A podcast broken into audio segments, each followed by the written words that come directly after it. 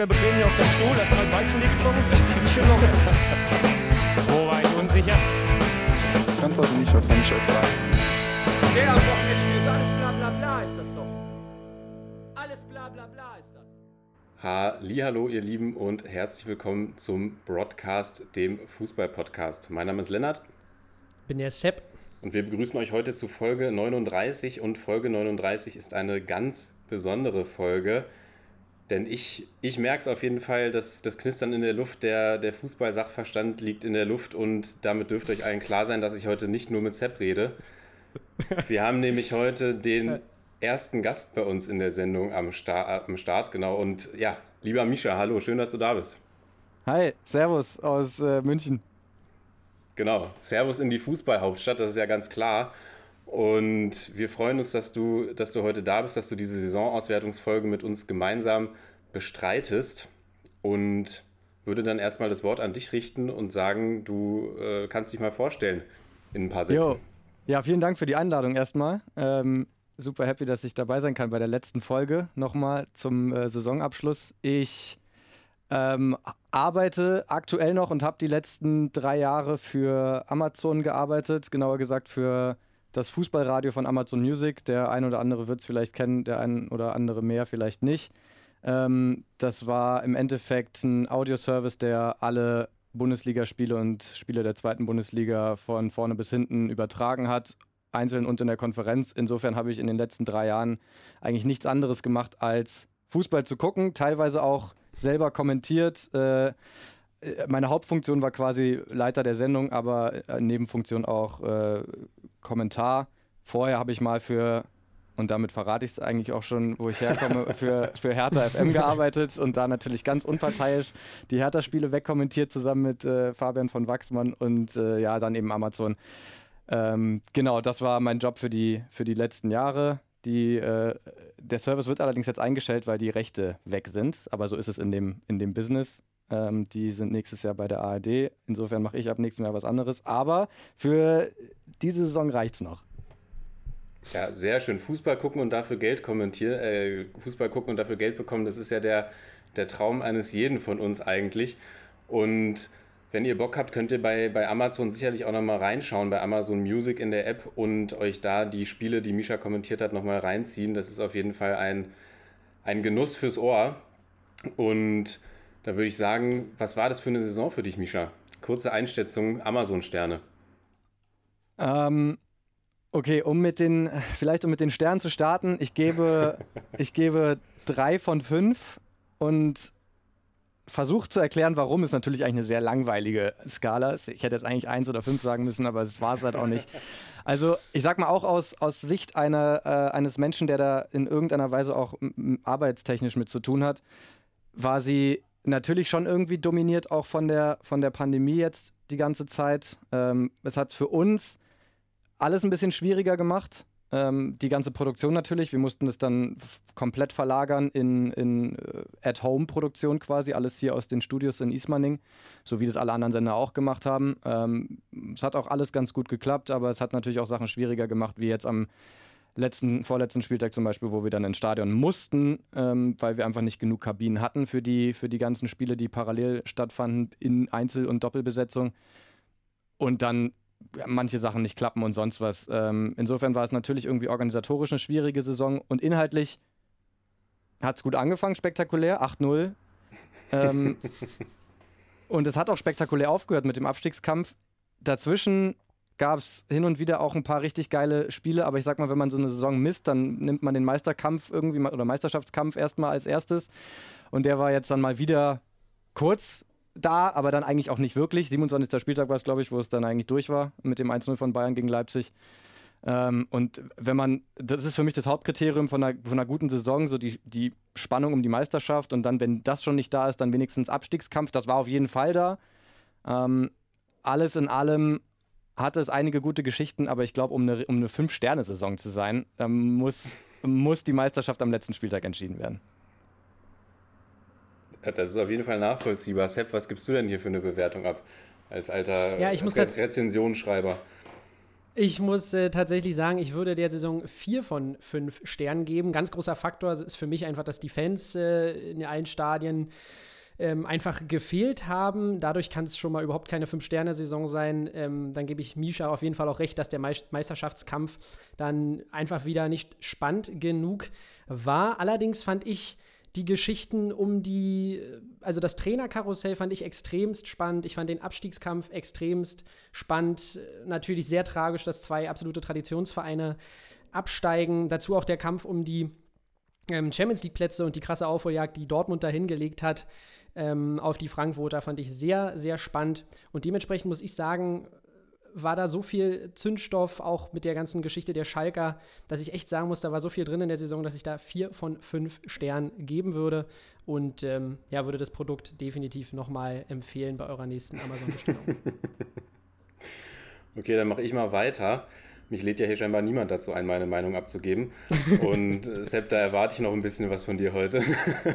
Und ich, ja, puh, ich glaube, ich pendel mich so, komm, ich gebe auch drei Sterne, einfach weil, wenn ich 3,5 geben könnte, würde ich 3,5 geben. Ich weiß gar nicht, ob das bei Amazon möglich ja, ist. Da offenbare ich, ja, da offenbare ich gerade eine Wissenslücke, aber genau, geht nicht. Und ich gebe daher eine, eine, eine 3, weil mir da natürlich, also die Fans haben natürlich gefehlt, ganz klar aus nachvollziehbaren Gründen, das wissen wir ja alle. Aber das gehört für mich auf jeden Fall zu einer, zu einer herausragenden Saison nochmal dazu alle Themen, die ihr angesprochen habt, sehe ich auf jeden Fall auch so. Eigentlich natürlich als Bayern-Fan kann ich, darf ich da eigentlich eine 5 nur geben für die Saison. Aber es war natürlich wieder mal so, dass die Bayern das früh für sich entschieden haben, über den Saisonverlauf ja eigentlich auch ja, nie, nie wirklich groß was anbrennen lassen haben. Abschieds, äh, Abstiegskampf war, war spannend, klar. Aber was für mich auf jeden Fall noch ein großer Punkt war, war diese ewig andauernden VAR-Diskussionen und ich habe mich ja schon oft geoutet hier im Podcast als VAR-Fan, aber da diese elende Handspielregel etc. pp, wir haben es alle mitbekommen über die letzten 34 Spieltage und das führt dazu, dass da für mich auch noch so einiges dazukommt, was, was ich von den ursprünglichen fünf Sternen mal runternehmen muss und mich dann auf, auf drei einpendeln lässt. Genau. Alright, na das sind doch schon mal ein paar, ähm, paar gute Einblicke in die Saison gewesen. Ich denke, der ein oder andere Faktor, der toll oder schlecht war in dieser Saison, wird uns dann gleich noch auffallen. Ja, wir wollen jetzt mit euch so ein bisschen durch die einzelnen Bundesliga-Vereine gehen und haben uns aber überlegt, hey, komm, wir wollen hier nicht äh, langweilig die Tabelle einfach nur von oben nach unten machen, sondern wollen euch da ein bisschen überraschen, in Anführungsstrichen. Haben vier Kategorien gebildet die sind einmal Business as usual, einmal Überraschung, einmal Enttäuschung und einmal Wechselbad der Gefühle. Und wir werden jetzt einen Verein nach dem anderen quasi durch die Kategorie, durch die Kategorien springen, sodass ähm, jede Kategorie immer ein Verein zugeteilt bekommt. Und wir fangen an mit Business as usual, Lennart. Ja, ich würde dazu noch ganz kurz ergänzen. Also wir haben diese Kategorien ja aufgestellt, Sepp, also Misha wenn, und, die, und die Teams auch eingeordnet. Also Misha, wenn du sagst, wie konntet ihr denn die Bremer zu Business as usual packen? Kleiner Scherz am Rande. Dann, äh, dann immer her damit. Und wir werden es so machen, dass wir genau die Saison der einzelnen Teams immer noch mal ein bisschen Revue passieren lassen und dann dazu in eine, in eine Diskussion, in, eine, in einen Austausch gehen. Und dann zum Schluss werden wir noch mal ein paar Saison-Awards vergeben, so zum generellen Ablauf der Folge nochmal, würde ich sagen. Und dann lass uns aber sagen, starten wir rein. Und der erste, ja, der erste Teilnehmer der Kategorie Business as Usual ist natürlich der Stern des Südens, ganz klar. Wir fangen mit dem Meister an. Und das lasse ich mir natürlich nicht nehmen, die Bayern vorzustellen. Vorjahresmeister, ja, also wir sagen natürlich auch immer noch die Vorjahresplatzierung an, damit man das auch schon mal von der Platzierung her so ein bisschen einordnen kann neunter Titel in Folge, deswegen erübrigt das zu sagen, wo die Bayern im, im Vorjahr gelandet sind, spielen eine offensiv herausragende Saison mit 99 Toren, verlieren vier ihrer 30 Spiele, da kann man auch nicht meckern. Schwachpunkt natürlich irgendwo die Defensive, da gab es immer wieder Punkte, an denen sie ja, an denen sie offen waren, an denen sie verwundbar waren, was auch von einigen Teams ausgenutzt wurde. Sonst will ich aber jetzt die Saison der Bayern tatsächlich gar nicht so sehr ausschlachten. Man hat im Endeffekt, Misha, du hast es schon gesagt, man ist 8-0 gestartet, furios. Man hat sich gedacht, okay, wo, wo soll das denn noch hinführen, diese Saison, wenn das so weitergeht? Auch die Verstärkung haben, haben, ja, hat man vor der Saison wirklich als, als starke Verstärkung eingeschätzt. Ich zumindest, zumindest Leroy Sané, auch von Marc Rocker, denke ich mal, habe ich mir zumindest vor der Saison noch ein bisschen mehr erwartet, als es jetzt äh, letzten Endes geworden ist. Da interessiert mich natürlich auch eure Perspektive. Und dann würde ich aber so ein bisschen schauen, wir haben das aus im Pokal gegen Holstein Kiel, sehr überraschend. Dann haben wir die, das Ausscheiden der Champions League gegen Paris Saint-Germain, ein Team, gegen das man ausscheiden kann. Aber natürlich geprägt diese, diese Spiele oder diese beiden Spiele von Verletzungen, die einfach zur absoluten Unzeit kamen und, glaube ich, den Bayern diese Saison so ein bisschen vermiest haben. Und dann aber tatsächlich, was, glaube ich, über allem schwebt, das sind diese atmosphärischen Spannungen, die es da gegeben hat.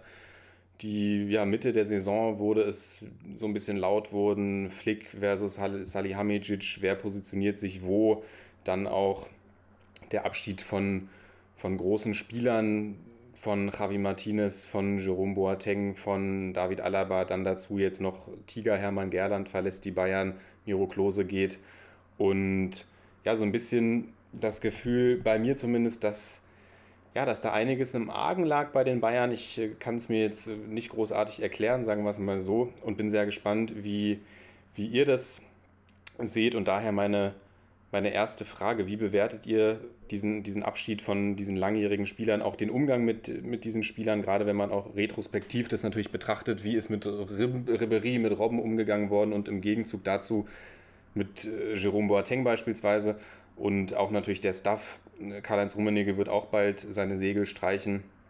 Und daran, also erstmal die Frage genau, wie bewertet ihr das? Und daran anschließend vielleicht so ein bisschen verliert der FCB sein Mia San Mia-Image, was er ja immer äh, predigt und in jedes Trikot äh, aufsticken lässt. Jo, also ich würde mal anfangen. Ähm, mir, mir springt als erstes immer das Bild vom 34. Spieltag in die Augen, als, als wir hier auch saßen und alle neun Spiele gleichzeitig geguckt haben und alle gleichzeitig angepfiffen wurden, auch aus Gründen von Wettbewerbsverzerrung und so weiter, außer das Spiel in München, wo die einfach wieder so eine Extrawurst ja. gekriegt haben und einfach, glaube ich, fünf Minuten später angepfiffen haben, weil sie alle noch verabschieden mussten. Ähm, das bringt mir mal als erstes in, äh, in den Kopf, wenn ich, wenn ich an Bayern-Verabschiedungen denke. Und man muss auch dazu sagen, es ist jetzt auch nicht weiter dramatisch, da ging es ja auch eh um nichts mehr. Ähm, und sie machen es ja auch schon immer formal, sage ich mal ganz ordentlich. Ähm, dennoch hatte ich schon auch das Gefühl, dass die Abschiede, also natürlich vor allem der Abschied von Boateng, ähm, aber auch von Martinez und Alaba jetzt so ein bisschen gezwungener gewirkt haben, als das normalerweise beim FC Bayern der Fall ist, wenn irgendwie so richtig große Spieler gehen.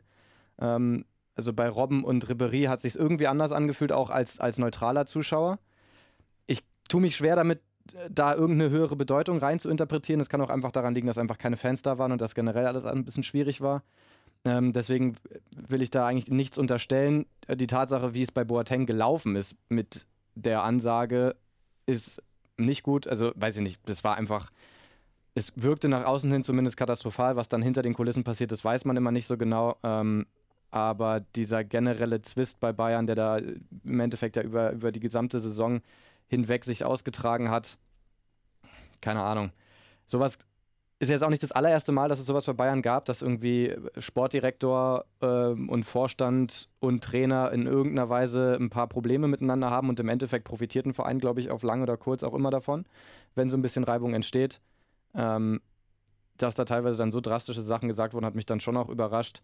Ähm, aber ich glaube trotzdem, ähm, und das kann vielleicht jemand bewerten, der, der mehr Bayern-Fan ist, also vielleicht tatsächlich Lennart am Ende dann. Aber von außen betrachtet habe ich aktuell wenig Sorgen, dass der, dass der FC Bayern sein Mir San Mir-Image verliert. Einfach weil es ja, also weil schon noch sehr viele sehr vereinsnahe Personen am Werk sind und das in anderen großen Vereinen, also Vereinen von der Größe, von denen es nicht viel gibt auf der Welt, einfach ganz anders aussieht.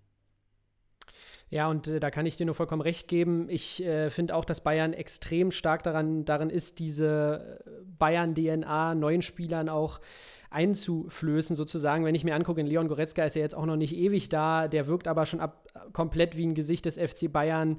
Ähm, du hast es auch, Lennart, du schwärmst ja immer äh, von Martinez wie der damals das, ähm, die, diese Bayern-Gene aufgesaugt hat.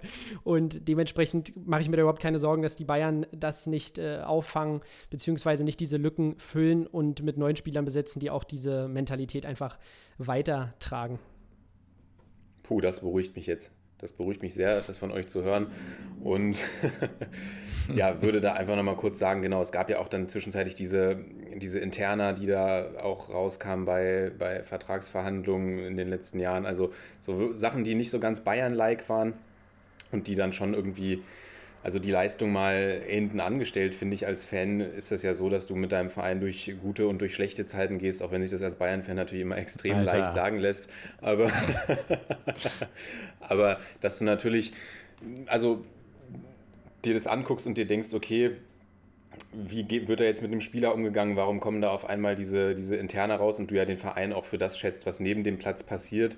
Und ja, weiß ich ganz genau, da ist der FCB kein, keine, keine, hat keine blütenweiße Weste. Aber das war schon was, wo ich auch als Fan gesagt habe, das hat mir jetzt nicht super gut gefallen, eben auch dieser Umgang mit, mit Jerome Boateng ganz speziell. Und jetzt haben wir zur, zur, zur neuen Saison, also die, die Grabenkämpfe, da haben sich haben sich personell ausgewirkt. Hansi Flick wird unser neuer Nationaltrainer, da haben wir ja schon kurz drüber gesprochen. Und der neue Coach ist Julian Nagelsmann, jemand, dessen Arbeit wir aus den letzten Jahren in der Bundesliga natürlich auch kennen. Ja, schätzen der eine mehr, der andere weniger. Und dahin meine, meine Frage nochmal und damit der Abschluss auch für die Bayern, würde ich sagen, ist die Bayern-Dominanz in den nächsten Jahren in der Bundesliga brechbar? Wie, wie seht ihr das? Ich würde sagen, die ist erstmal so schnell nicht zu brechen. Kommt natürlich ganz darauf an, wie man jetzt ähm, auch einen David Alaba ersetzt, wie man Boateng ersetzt. Ähm, aber man hat ja mit Upamecano da schon mal, glaube ich, einen Schritt in die richtige Richtung gemacht und Nagelsmann, der den Spieler gut kennt, daher gehe ich da von einer weiteren Dominanz der Bayern aus und fällt mir auch gerade schwer, die, wen ich mir da rauspicken sollte, wer die Bayern herausfordert. Höchstens Dortmund, aber ich glaube, auch da wird es einen personellen Aderlass geben. Ähm, ich glaube, die Bayern-Dominanz werden wir erstmal noch beibehalten. Anmerken muss man aber natürlich diesen engen Terminkalender, den wir haben jetzt mit der EM, dann kommt die WM nächstes Jahr. Also da kann es natürlich immer mal sein, wir sehen es in anderen Ligen auch, dass die eigentlichen ähm, Titelkandidaten ja auch gestolpert sind, beispielsweise in Frankreich. Also äh, kann schon sein, dass es vielleicht passiert, aber ich glaube, Nagelsmann äh, wird ähm, in seinem ersten Jahr auch die Meisterschaft holen. Ja, würde ich, würd ich auch mitgehen, leider. Ähm, aber so realistisch muss man, glaube ich, einfach sein. Nagelsmann ist ein Top-Trainer der Kader wird auch nächstes Jahr, egal was da jetzt noch passiert, der Beste der Liga sein. Ähm, der einzige Punkt, der so ein bisschen, über den ich so ein bisschen nachdenken musste vorhin, als ich mir das auch mal angeschaut habe, wie der Kader von Bayern vielleicht nächstes Jahr aussieht, durch die ganzen Abgänge hast du, also sind eigentlich die einzig übrig gebliebenen richtigen Leader, auch vom Alter her und der Erfahrung, die sie mitbringen. Also Kimmich ist auch ein Leader, aber den würde ich da jetzt zum Beispiel nicht mit reinzählen. Ist dann der älteste ist Neuer, dann Lewandowski und Müller und dann kommt schon Choupo-Moting, der allein von seiner spielerischen Klasse her gar nicht so ein Anführer für ein Team wie Bayern sein kann. Durch seine Erfahrung natürlich, aber ihr wisst, was ich meine. Und dann sind wir bei Saar und Tolisso. Und dann bist du bei, bei 26 und dann kommt quasi der Rest. Aber die ältesten Spieler, da, da bleiben jetzt dann nur noch Neuer, Lewandowski und Müller übrig von dieser richtigen Führungsreihe. Und klar, die reichen auch immer noch, äh, um Meister zu werden, definitiv. Ähm, aber das ist schon schon, finde ich, spannend, weil da aus den, aus den Top 5 oder aus den Top 10 brechen halt einfach eine ganze Reihe Leute weg. Alaba, Boateng, Martinez, die waren da eigentlich alle drin. Wenn man sich jetzt die Liste aufmacht von den erfahrensten Spielern bei Bayern, dann fallen da auf jeden Fall ein paar raus. Das ist ein Aspekt, der spannend zu beobachten sein wird, der Bayern aber nicht daran hindern wird, Meister zu werden. Okay, das nehmen wir auf jeden Fall mit und werden das in der nächsten Saison dann schon mal betrachten. Vielen Dank, damit würde ich sagen, haken wir FC Bayern München auch zu ja, auch für euer aller Wohlbefinden hier ab. Ich habe mich äh, so kurz wie möglich gehalten und würde sagen, wir bleiben geografisch im Süden und gehen rüber zum VfB Stuttgart. Und da muss ich sagen, die waren, äh, haben keine Vorjahresplatzierung in der ersten Bundesliga, weil sie ja Aufsteiger waren, haben die Saison auf Platz 9 beendet. Und da muss ich mich jetzt mal selbst äh, kurz rügen, wenn ich an unsere Saisonvorschau zurückdenke und gucke, wo habe ich die Stuttgarter verortet. Und da habe ich gesagt, Platz 17, klarer Absteiger. Und die waren für, mich, waren für mich echt ein Kandidat für die untere Tabellenhälfte.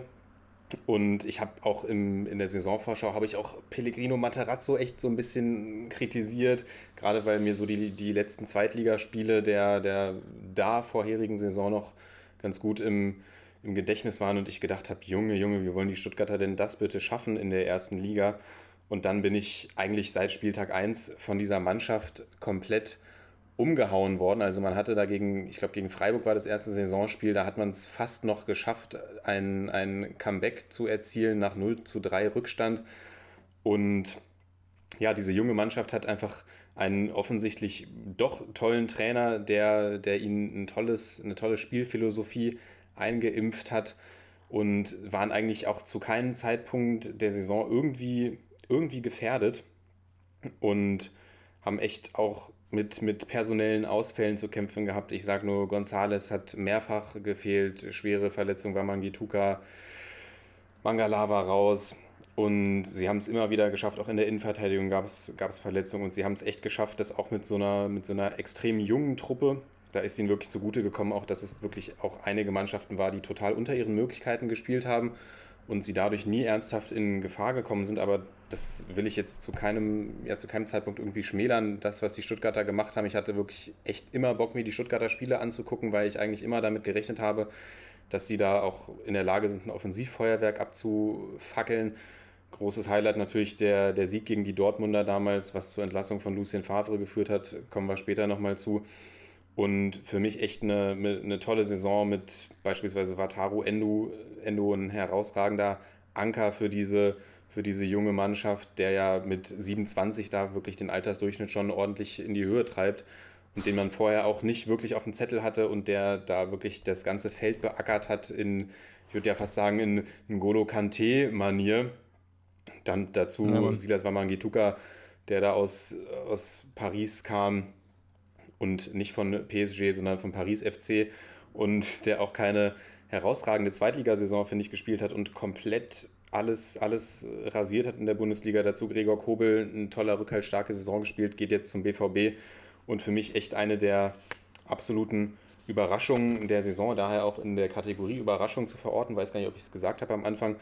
Und ja, wie seht ihr die Stuttgarter Mannschaft? Wie seht ihr die Saison? Wie bewertet ihr die?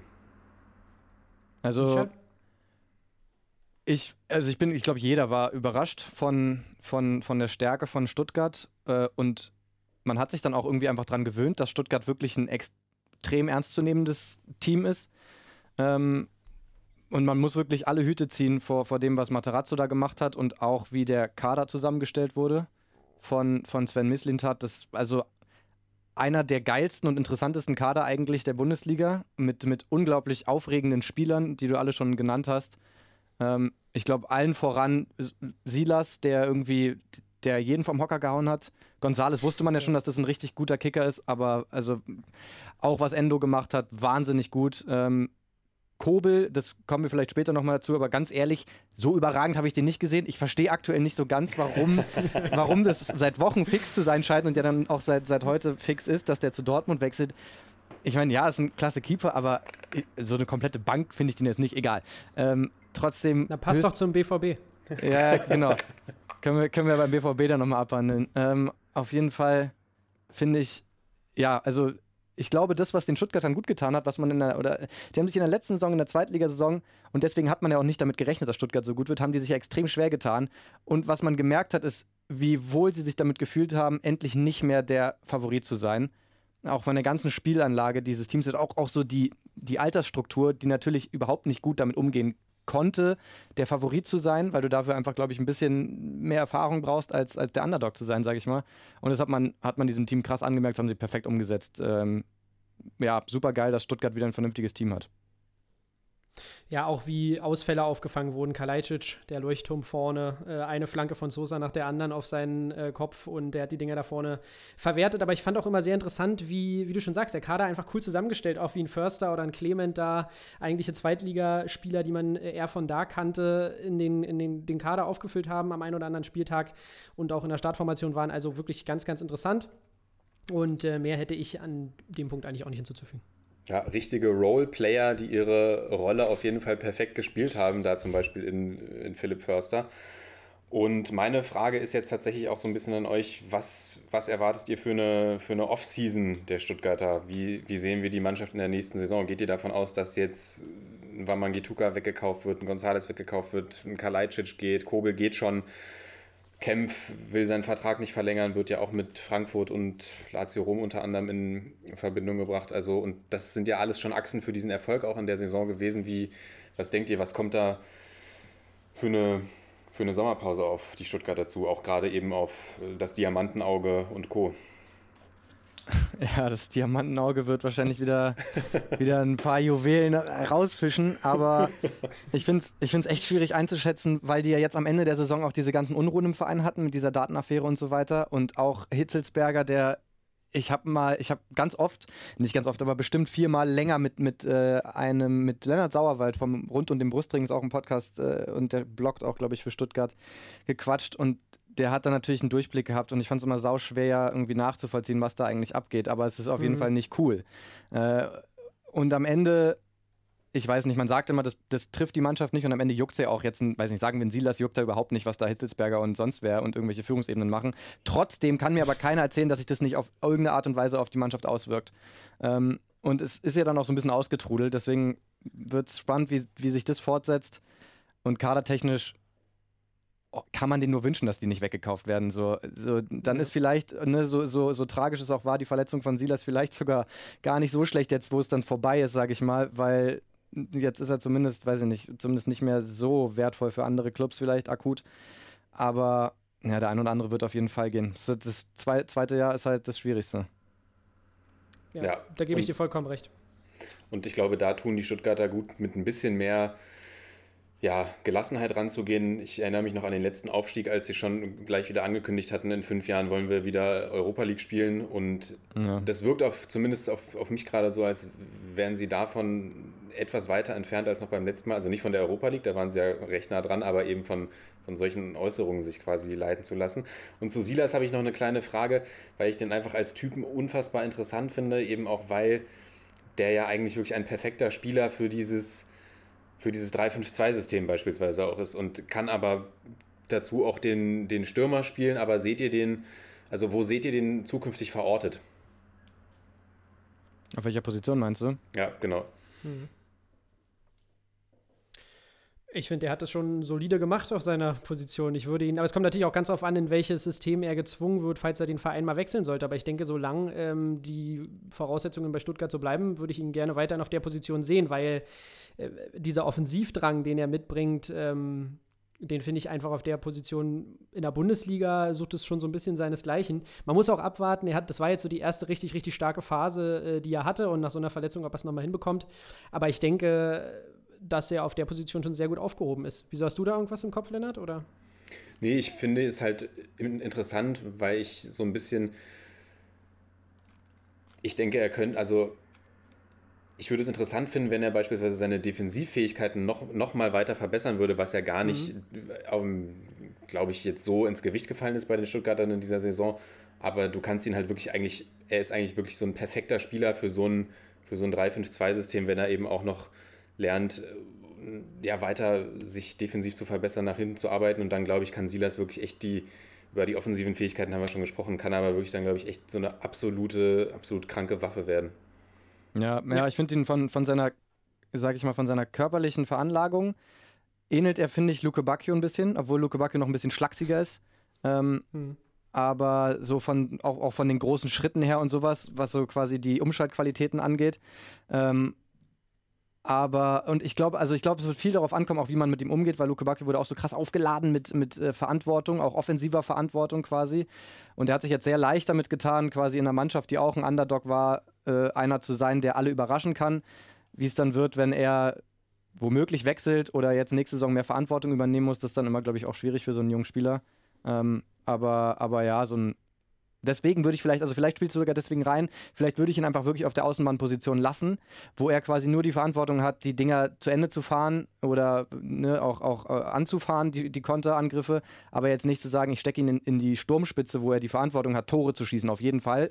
Oder auf so eine, weiß ich nicht, Philipp Kostic-Position, wo, wo man ihm noch irgendwie aufträgt. Du musst aber auch defensiv dann wichtige Zweikämpfe gewinnen. Äh, vielleicht, vielleicht lässt man ihn lieber einfach auf so einer klassischen Außenstürmerposition, wo er von seinen Defensivaufgaben weitestgehend befreit ist oder so.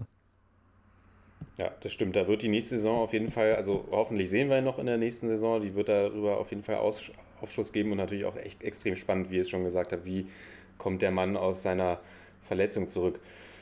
So, Stuttgart würde ich jetzt äh, für meinen Teil einen Haken dran machen, wenn ihr damit äh, konform seid Haken dran. und würde das Wort an dich übergeben, Sepp, und zu einem äh, ja, absoluten Traditionsclub gehen.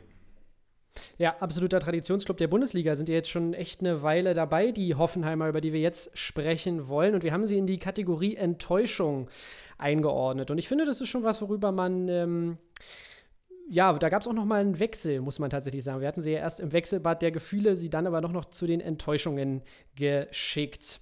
Ja, die Hoffenheimer auf Platz 11 abgeschlossen, im Vorjahr Rang 6. Da hatte man eine Saison im, ähm, der, ja, hatte man eine Saison beendet, die unter Alfred Schreuder angefangen hat und dann von äh, Matthias Kaltenbach zu Ende geführt wurde. Und falls ihr euch noch erinnert, Viererpack von Kramaric gegen Dortmund und diesen Spirit hat er dann mitgenommen in die jetzt vergangene Saison und ähm, startete gleich mal mit einem Hattrick gegen die Kölner.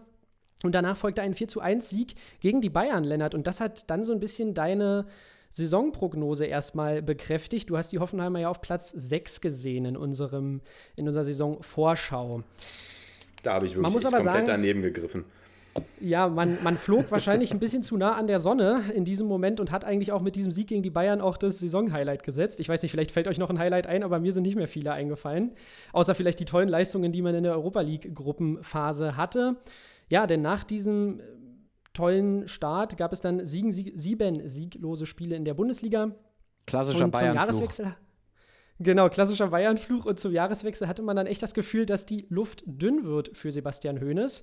Nach einer 4 zu 0 Schlappe gegen die Schalker, man kann es sich kaum vorstellen, nach einem Pokal aus gegen Fürth in der zweiten Runde, sah es wirklich eng aus für ihn, aber man hielt an ihm fest. Und der Knackpunkt, an den wir, glaube ich, alle jetzt schon denken, sind die Verletzungen, die man hatte. Denn Kramaric hat sich ja dann auch äh, mit Covid infiziert und auch besonders in der Innenverteidigung war man arg gebeutelt. Das hat, dazu, hat, unter anderem auch dazu geführt, dass sich ein ähm, Richards in den Vordergrund äh, spielen konnte, oder was heißt in den Vordergrund, zumindest die ein oder andere solide Leistung gezeigt hat für sein junges Alter. Und auch sehr interessant, dass Florian Grillitsch ähm, vom linken offensiven Mittelfeld bis in die Innenverteidigung irgendwie gefühlt alles gespielt hat. Ja, und trotz einer weiteren ähm, Durststrecke Mitte März beendete man dann die Saison mit sieben Spielen ohne Niederlage. Aber es reichte eben nur für Platz 11 und Jetzt habe ich so zwei Fragen für die offene Diskussion. Einmal Kramaric, 20 Tore, 6 Assists. Sprechen wir vielleicht erstmal über ihn. Man hatte eigentlich ein absolutes äh, Juwel der Bundesliga im Sturm. Hat nur für Platz 11 gereicht. Meint ihr, er wagt dieses Jahr endlich den Schritt raus aus Hoffenheim? Oder er hält seiner langjährigen Liebe mittlerweile die Treue? Also was heißt da endlich? Ich meine, ich will André Kramaric weiter in der Bulli sehen und will ihn auch weiter in meinem Kickbase-Team haben. Ihr alle wisst es, er hat mich am Ende, am letzten Spieltag zum Sieg geschossen. Danke nochmal, Junge, da werde ich ihm ewig dankbar sein. Und ja, wenn ich jetzt aber ehrlich antworten soll, dann glaube ich, dass es da auf jeden Fall wirklich sich ernsthaft, ernsthafte Auseinandersetzungen mit diesem Thema geben wird. Kramaric hat ja in seinem Interview nach dem äh, Saisonspiel gegen Hertha äh, irgendwie, die Worte klangen schon sehr nach Abschied, hat sich bedankt für, für die tolle Zeit in Hoffenheim, für, für die Erlebnisse, die er machen durfte. Wurde dann ja auch irgendwie dazu gefragt und hat gesagt, ja, EM etc. Hm. Also war schon alles, also war schon recht offensiv und deutlich formuliert. Dann gab es ja auch ein paar Tage später quasi gleich so ein bisschen das Dementi von den Hoffenheimern, die gesagt haben, der Spieler ist, äh, hat sich schon lange abbezahlt, so gesehen, und es gibt keine Summe, die es rechtfertigen würde, ihn abzugeben. Da ist aber natürlich einfach die Frage, André Kramaric für mich einer der, boah, also auf den offensiven Positionen würde ich schon fast sagen, das ist einer, also kann man ihn schon fast in die Top 5 der Bundesliga auch zählen, einfach weil er nicht nur torgefährlich ist, sondern was ich, was ich fast noch mehr an Kramaric schätze, ist einfach wie viel der sich bewegt auf dem Platz und dass der halt auch unfassbar stark für andere kreieren kann und einfach ein, ein kompletter Offensivspieler ist und auch einer, bei dem ich sage, heutzutage ist man ja immer viel so, oh ja, wir haben gerade über Silas gesprochen, der so super schnell ist und Kramaric ist eben einer, der zählt jetzt nicht zu den schnellsten Spielern, aber der ist halt einfach unfassbar stark am Ball, hat die Körpertäuschungen, die er dann immer wieder raushaut, sind, sind auch, suchen zum Teil ihresgleichen. Und der ist aber mittlerweile einfach auch in einem Alter, in dem ich glaube, der hat jetzt auch nicht mehr zwingend Bock.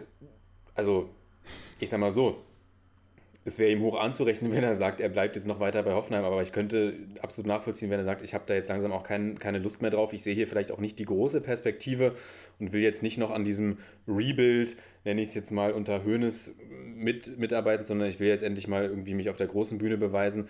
Kann ich mir vorstellen, dass er nicht Bock hat, jedes Jahr gegen Molde FK im Europa League 16. 16. Finale auszuscheiden und einfach sagt, okay, ich spiele jetzt eine geile EM und dann zieht es ja. mich irgendwo hin, wo ich vielleicht die Chance habe, Titel zu gewinnen, mich, mich nochmal mit, mit anderen Spielern zu trainieren, mich mit anderen Spielern zu messen.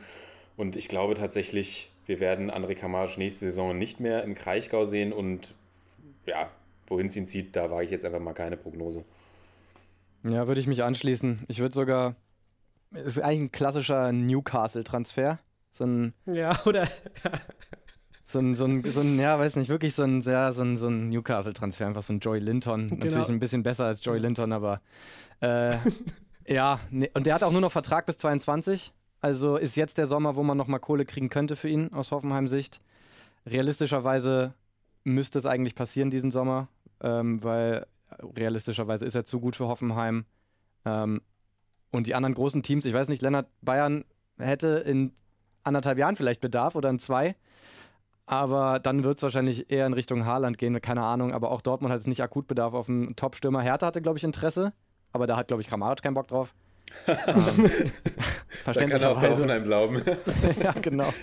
Äh, deswegen, ich, ich kann mir gut vorstellen, dass es ins Ausland geht, aber ich lasse mich auch gerne eines Besseren belehren. Ja, da haben wir doch ein paar äh, schöne Meinungen dazu gehört. Äh, dann noch eine ganz kurze Frage. Ähm, Hoffenheim ohne Verletzung. Over oder under Platz 6?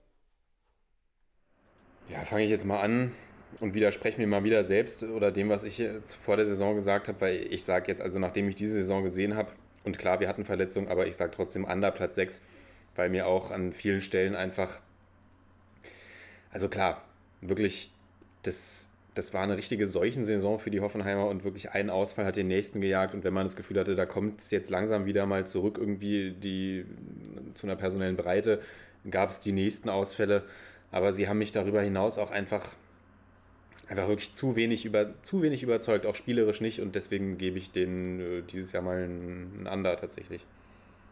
Okay, Misha? Ja, ja, schließe ich mich an. Ähm, schwer zu beurteilen, aber ja, auch, auch einfach, der Kader ist auch, glaube ich, einfach, wäre auch ohne Verletzungen nicht gut genug gewesen, um unter die ersten sechs zu kommen, äh, wenn man auch sieht, was, was Teams wie Frankfurt und Wolfsburg da für eine Saison auch gespielt haben, ähm, schließe mich an.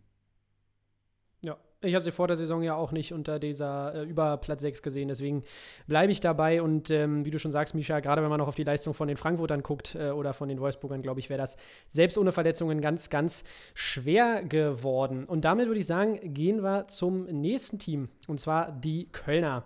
Die Kölner Platz 16, der nächste achso, Kategorienwandler, der nächste Kategorienwandler.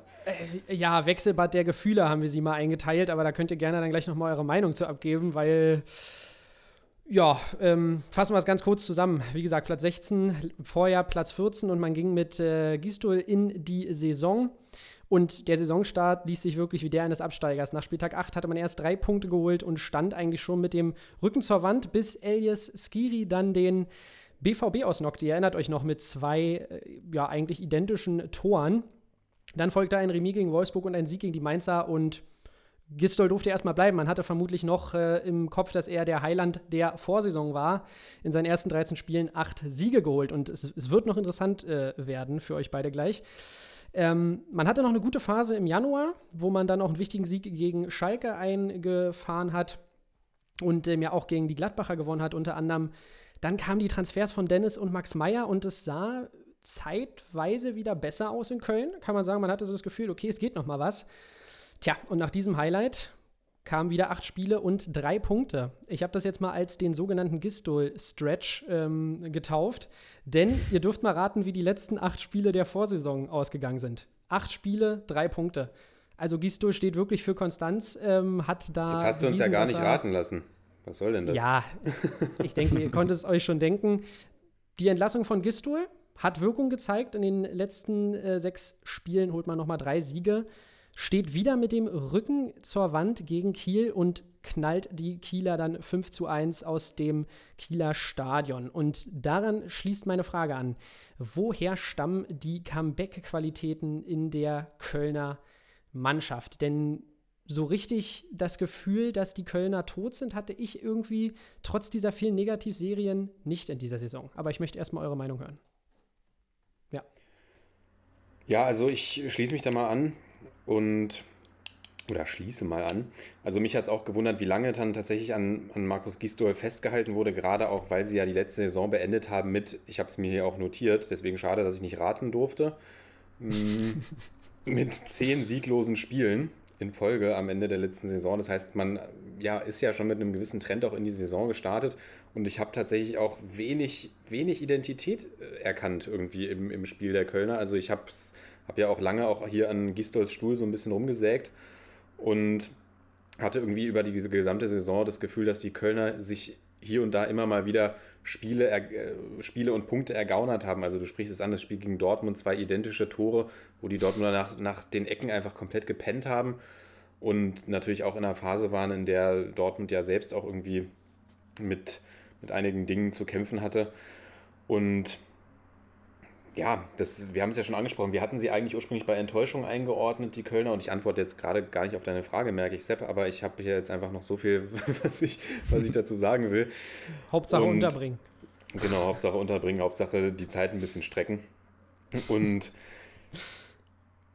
ja, wir hatten sie eigentlich bei Enttäuschung eingeordnet. Und ich hatte nie das Gefühl, dass die irgendwie eine, eine Konstanz reinkriegen und würde jetzt deswegen, und jetzt komme ich auf die Frage zu sprechen, ich würde gar nicht mal sagen, dass sie so krasse Comeback-Qualitäten haben, sondern sie hatten einfach, werfe jetzt mal die These in den Raum, einfach Glück auch mit dem Spielplan am Ende, dass Friedhelm Funke vielleicht tatsächlich nochmal neue Impulse setzen konnte.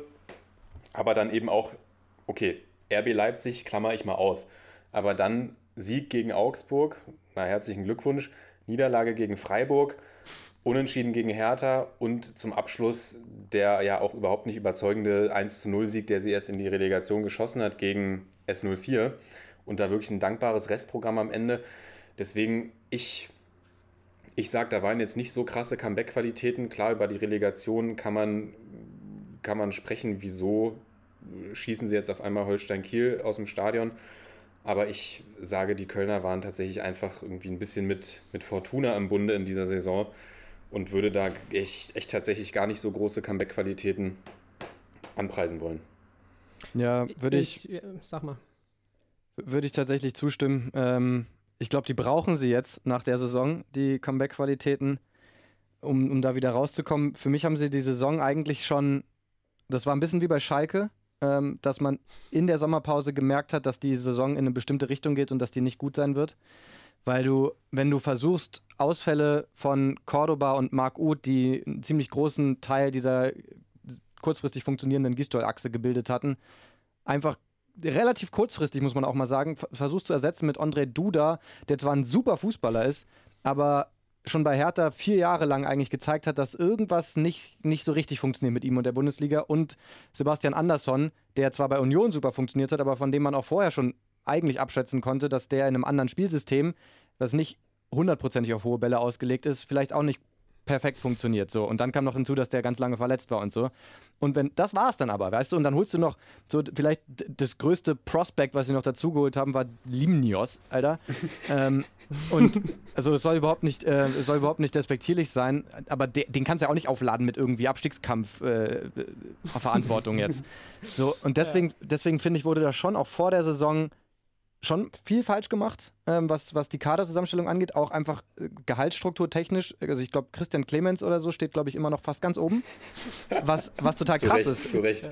Und die, geben, die, haben eine, die haben eine ganze Menge ausgegeben ähm, ja. und eine ganz komische Gehaltsstruktur gehabt. Ähm, und das, die waren nicht ready für einen Abstiegskampf. Hätten sie aber sein müssen und das wussten sie auch. Äh, deswegen war es für mich am Ende tatsächlich Glück.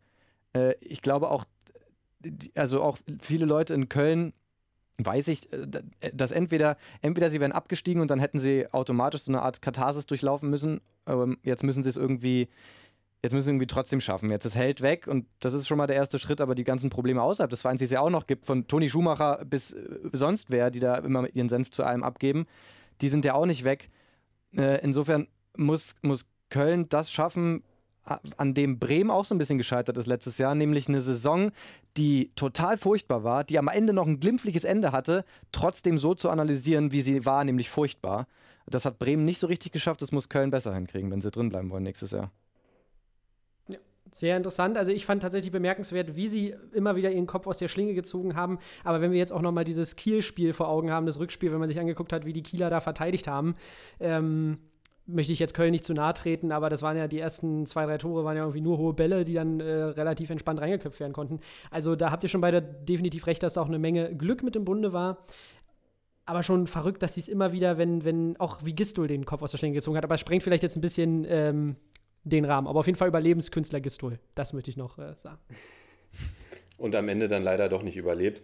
Aber wir, wir, kennen ja das Aber lange, sehr lange. wir kennen ja das Trainerkarussell. Es, äh, ich sehe ihn schon irgendwo anheuern in der nächsten Saison, wenn dann nach zwei Spieltagen der, der erste Kopf rollt. Ja, ich habe noch eine Anschlussfrage daran. Schön, dass du schon Richtung Kiel geleitet hast, Zepp. Und das ist natürlich eine Frage, über die kann man vermutlich stundenlang diskutieren. Aber wie erklärt ihr euch diese diese ja seit Jahren andauernden Ergebnisse in der Relegation, du weißt es, Union Berlin ist der einzige Verein, der sich da mal gegengestemmt hat. Und wieso setzt ja, sich Düsseldorf, da... Düsseldorf auch, glaube ich. Ja, Düsseldorf auch. Ja. Aber auf, also oh, mit sorry, welchen ich wollte jetzt nicht aus, sorry. Da werden, da werden ganz alte Wunden aufgerissen jetzt. Oh, sorry, das, das hatte jetzt gar keinen äh, fiesen Hintergedanken, aber ich, ich erinnere mich da immer noch an die ja, ich habe es extra, extra verschwiegen. Nein, Spaß. Mm, aber genau, wie, wie erklärt ihr euch das, dass da eigentlich seit Jahren konstant der Erstligist die, die Oberhand behält? Ja, die ist einfach scheiße, die Relegation, wenn man es mal auf gut Deutsch sagen möchte.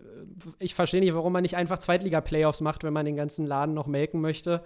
Ähm, es ist einfach komplett ungerecht dass eine Mannschaft wie Kiel sich irgendwie 35 Spiele eine geile Ausgangsposition schafft und dann noch dadurch eine Corona-Quarantäne geht, was er Hertha auch durchmachen musste. Und dann hast du da so einen zusammengeschusterten Terminplan und kriegst dann 5 zu 1 auf den Deckel von Köln. Also woran liegt es ja, dass die Bundesliga-Vereine einfach auch einen viel größeren Etat haben, den sie dann bescheuert nutzen, wie du es gerade schon gesagt hast, wie man es vielleicht auch in Köln sieht. Und ähm, die Mannschaften aus der zweiten Liga haben es dann wirklich ähm, verdammt schwer in der Relegation. Das ist so meine ganz kurze Meinung dazu. Ja, ich stimme, ich stimme zu. Ich weiß nicht, woran es liegt. Ähm, klar, das sind, das sind wahrscheinlich die Gründe. Psychologisch wird es auch noch irgendwas sein. Aber ja, im Grunde braucht die zweite Liga eigentlich Playoffs. Genau wie in der englischen zweiten Liga. Und dann hast du auch einen richtig geilen kleinen Mini-Wettbewerb, wo du eigentlich sogar noch mehr Spiele rausziehen kannst, ja, wenn du schon vermarkten willst. Und dann ja, hast du vor allem auch Spiele. Olympiastadion. ja, genau. äh, hast, du, hast du auch noch Teams dabei, die ja Bock haben zu gewinnen und nicht zwei, die oder eins, was vor allem Angst hat zu verlieren. Ähm, ja, wirklich. Was meistens das Team aus der Bundesliga ist, ja, ja, ja. Äh, eine leidige Diskussion, ja. Ja, okay. Alles klar, ich werde da meine Meinung jetzt mal ein bisschen zu hinten anstellen, aber kann mich allem Gesagten nur anschließen und würde sagen, wir gehen so ein bisschen, ja, gehen weiter und sind wieder angelangt bei den Business as Usuals. Und da haben wir jetzt den SCF mal eingeordnet, die ja wirklich eigentlich eine, eine Saison spielen, die mit, mit Business as Usual eigentlich äh, nicht treffender beschreiben, beschrieben werden kann. Vor der Saison verliert man tatsächlich äh, Säulen, tragende Säulen der Mannschaft mit Gianluca Waldschmidt, Robin Koch und Alexander Schwolo. Und dafür muss ich sagen, haben sie eine absolut solide Saison gespielt, dafür, dass sie sich mal wieder irgendwie selbst erfinden mussten. Das ist ja auch so ein, so ein Muster, was bei den Freiburgern erkennbar ist, was sich eigentlich alle Jahre auch immer wieder schön, schön wiederholt. Man hat eine gute Mannschaft, man hat irgendwie ein paar Spieler, die, die in der Bundesliga herausstechen und dann geht es ab ins Ausland oder zu größeren Vereinen innerhalb der Bundesliga. Und ja, da, führt, da führen viele Wege immer wieder auf den Namen Christian Streich, der einfach ja, die, die große Konstante in, in Freiburg ist, der mittlerweile, ja, sie wechseln immer wieder Gegner abhängig zwischen Dreier- und Viererkette. Das gelingt sehr gut. Die Mannschaft, man hat das Gefühl, sie können wirklich umsetzen, was, was Streich von ihnen verlangt. Es wird Zusammenhalt gelebt und muss da sagen, da gab es ja auch am Anfang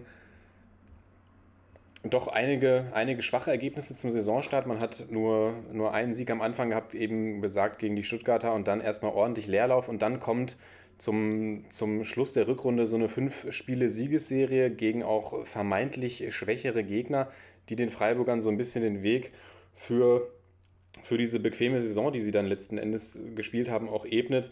Lange waren sie noch im Rennen um die, um die UECL mit drin und schließen dann aber ganz solide auf dem zehnten Rang ab, Vorjahres Achter.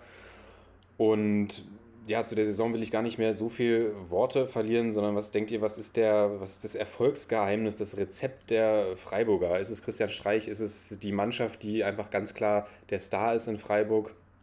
Wie, wie seht ihr das? Ähm, ich habe ich hab gar nicht so viele Gedanken zu Freiburg. Ich glaube, das Erfolgsgeheimnis ist tatsächlich die, die Konstanz auf, auf vielen Positionen. Ähm, Christian Streich allen voran. Ich halte ihn für einen unglaublich guten Trainer. Also ich, ich, ich stelle mir auch sein, sein Training und seine, seine Kabinenansprachen wirklich wahnsinnig gut vor. Ähm, und ansonsten muss man irgendwie, ja, wie jedes Jahr fast in letzter Zeit den Hut vor den Freiburgern ziehen, was die da machen. Also gerade bei ja. den Abgängen, die du schon genannt hast, auch die Entwicklung, die Spieler da immer noch nehmen, wie ein Günther, der jetzt mit zur w äh, EM fährt einfach. Ähm, oder auch wie sie, so ein Santa Maria, der da ankommt, erst total Schwierigkeiten hat, aber irgendwann wirklich genau das macht, was er machen soll, nämlich irgendwie dieser Mannschaft Stabilität geben und einfach rennen. So, aber da haben sich auch andere Spieler in der Bundesliga schon viel länger äh, oder haben viel mehr Zeit gebraucht, um, um sich reinzufinden. Insofern, das funktioniert schon, was die machen. Ähm, und ich glaube, die werden auch in den nächsten Jahren relativ sichere Saisons spielen. Die einzige Sache, die ich mir noch wünschen würde von Freiburg, ist, dass sie noch einmal ein Spiel im Schwarzwaldstadion machen und das neue Stadion nicht direkt am ersten Spieltag einweihen. Weil das Fände ich schon ganz geil, wenn da nochmal Fans reinkommen. Ja, genau, der Stadionwechsel, da wollte ich auch noch kurz drauf zu sprechen kommen, war ja eigentlich immer wirklich ein geiles äh, Stadion der Bundesliga nicht mehr wegzudenken. Und auch wenn das neue Stadion gar nicht so schlecht aussieht, muss man tatsächlich sagen, würde ich mich auch freuen, wenn das Schwarzwaldstadion nochmal einen ordentlichen Abschied bekommt. Sonst, ja, ganz klar die Konstant bei den, äh, Konstanz bei den Freiburgern, die da gelebt wird, dass man es auch immer wieder schafft, da neue Spieler zu integrieren, wie du sagst, in Santa Maria, dann in Demirovic, der auch das ein oder andere Tor geknipst hat da vorne im Sturm, über den kann man auch ähm, ja, stolz sein, wie man den da integriert hat und dann einfach wirklich den Stiefel runtergespielt. Ähm, auch eine wahnsinnig effiziente Mannschaft, wie ich oft finde, auch gegen Dortmund, äh, dieses eine Spiel, wo sie gefühlt zweimal aufs Tor geschossen haben, beide Dinger waren drin. Also du hast äh, da wirklich, ähm, da ist echt was zusammengewachsen und ich hoffe, dass es äh, weiterhin Bestand hat. Ja, ich glaube auch Freiburg ist ein geiler Ort, um Fußball zu spielen in der Bundesliga. Ist auch immer gutes und Wetter. Auch immer gutes Wetter, genau. Und äh, sorry geht auf jeden Fall raus an die Freiburger, weil uns ging es bei der, bei der Vorbereitung tatsächlich ähnlich wie dir, Misha, dass wir so das Gefühl hatten, ja, die Freiburger halt einfach eine grundsolide Saison gespielt. Was soll man dazu großartig erzählen? Ja, aber es ist eigentlich das Und, größte Kompliment, was man Freiburg machen ja. kann. Nicht? Also, ja. Ja, das stimmt. Und dann gehen wir weiter, würde ich sagen, und gehen zu einer Mannschaft, die wir in die Kategorie Überraschungen eingeordnet haben und über die ich ja sehr gerne mit euch sprechen möchte, weil sie eine sehr interessante Saison gespielt haben. Das sind die Wölfe, die die Saison auf dem vierten Rang abschließen. Letztes Jahr siebter. Ich erinnere mich noch an Jörg Schmattges legendäre Wutrede auf den BVB, die sich ja am letzten Spieltag der letzten Saison von den Hoffenheimern abschießen lassen haben und dadurch eben den, den Weg der Wölfe geebnet haben für die UEL Quali, aus der sie ja, ja, von der wir alle wissen, wie sie ausgegangen ist. Und dann verstärkt man sich in der, in der, in der Sommerpause mit Spielern wie Riedle Baku, Maxence Lacroix und äh, zum Beispiel auch Maximilian Philipp, wo man jetzt nicht wusste, okay, zum Teil, also Lacroix habe ich vorher noch nicht Fußball spielen sehen. Riedle Baku aus Mainz natürlich ein bekanntes Gesicht, aber auch die nach dem, nach dem ersten Hype, den er vor ein paar Jahren hatte, so ein bisschen abgeflaut, finde ich, bei den Mainzern. Maximilian Philipp kennen wir auch aus seinen Stationen äh, bei den Freiburgern und den Dortmundern. Und die sich dann allesamt als ja, brutale Verstärkung entpuppt haben, muss ich sagen. Maximilian Philipp ein bisschen später als die, alle, als die beiden anderen, aber zum Beispiel Baku und Lacroix wirklich ja, kranke Saisons gespielt. Dazu eben Wort Wechhorst, wir, wir klammern aus, was er neben dem Platz irgendwie alles fabriziert hat aber einfach auch ein, einer der, der besten Stürmer auch in der Bundesliga, was es gerade so sein, das, das Knipsen vor der Kiste angeht. Mit äh, Kuhn Castells, der mir da immer wieder auch vergessen wird, einen super soliden Keeper. Und eben Maximilian Arnold, ein absoluter Leader im Mittelfeld. Acht Spiele fehlen ihm noch, bis er der Wolfsburger Rekordspieler ist. Und starten mit vier Unentschieden in die Saison. Man denkt sich, oh, okay, hm, hm, hm. Und dann ja, geht's los. Man fängt an zu gewinnen, ist lange Zeit äh, ungeschlagen, bis dann die Bayern kommen und schafft es einfach eine, eine super konstante Saison zu spielen in dieser, in dieser eng getakteten Saison. Das ist sicherlich auch was, was da reinspielt. Keine Dreifachbelastung. Aber sie haben es eben geschafft, die Konstanz auf den Platz zu bringen in einem unfassbar jungen Team. Das ist mir nochmal bewusst geworden, als ich mich mit denen beschäftigt habe. Da ist kein Stammspieler älter als 28. Das muss man sich mal vorstellen. Also auch so Typen wie Ja. Arnold und Castells, die gefühlt schon seit Jahren da in der Bundesliga rumrennen, sind allesamt noch nicht so alt. Und ja, dann, dann sind sie wirklich lange im Clinch mit den, mit den Frankfurtern auch und schließen dann die Saison auf ja, Rang 4 ab, nachdem so ein bisschen auch, nachdem die Frankfurter sich da nicht mit Ruhm bekleckert haben, auch so ein bisschen Luft raus war bei den Wölfen, würde ich sagen. Und das trotz allem sie eben auch diese, ja, seit, seit einem sehr frühen Zeitpunkt in der Saison diese Diskussion es gab um Oliver Glasner, das Verhältnis zu Glasner und Schmatke.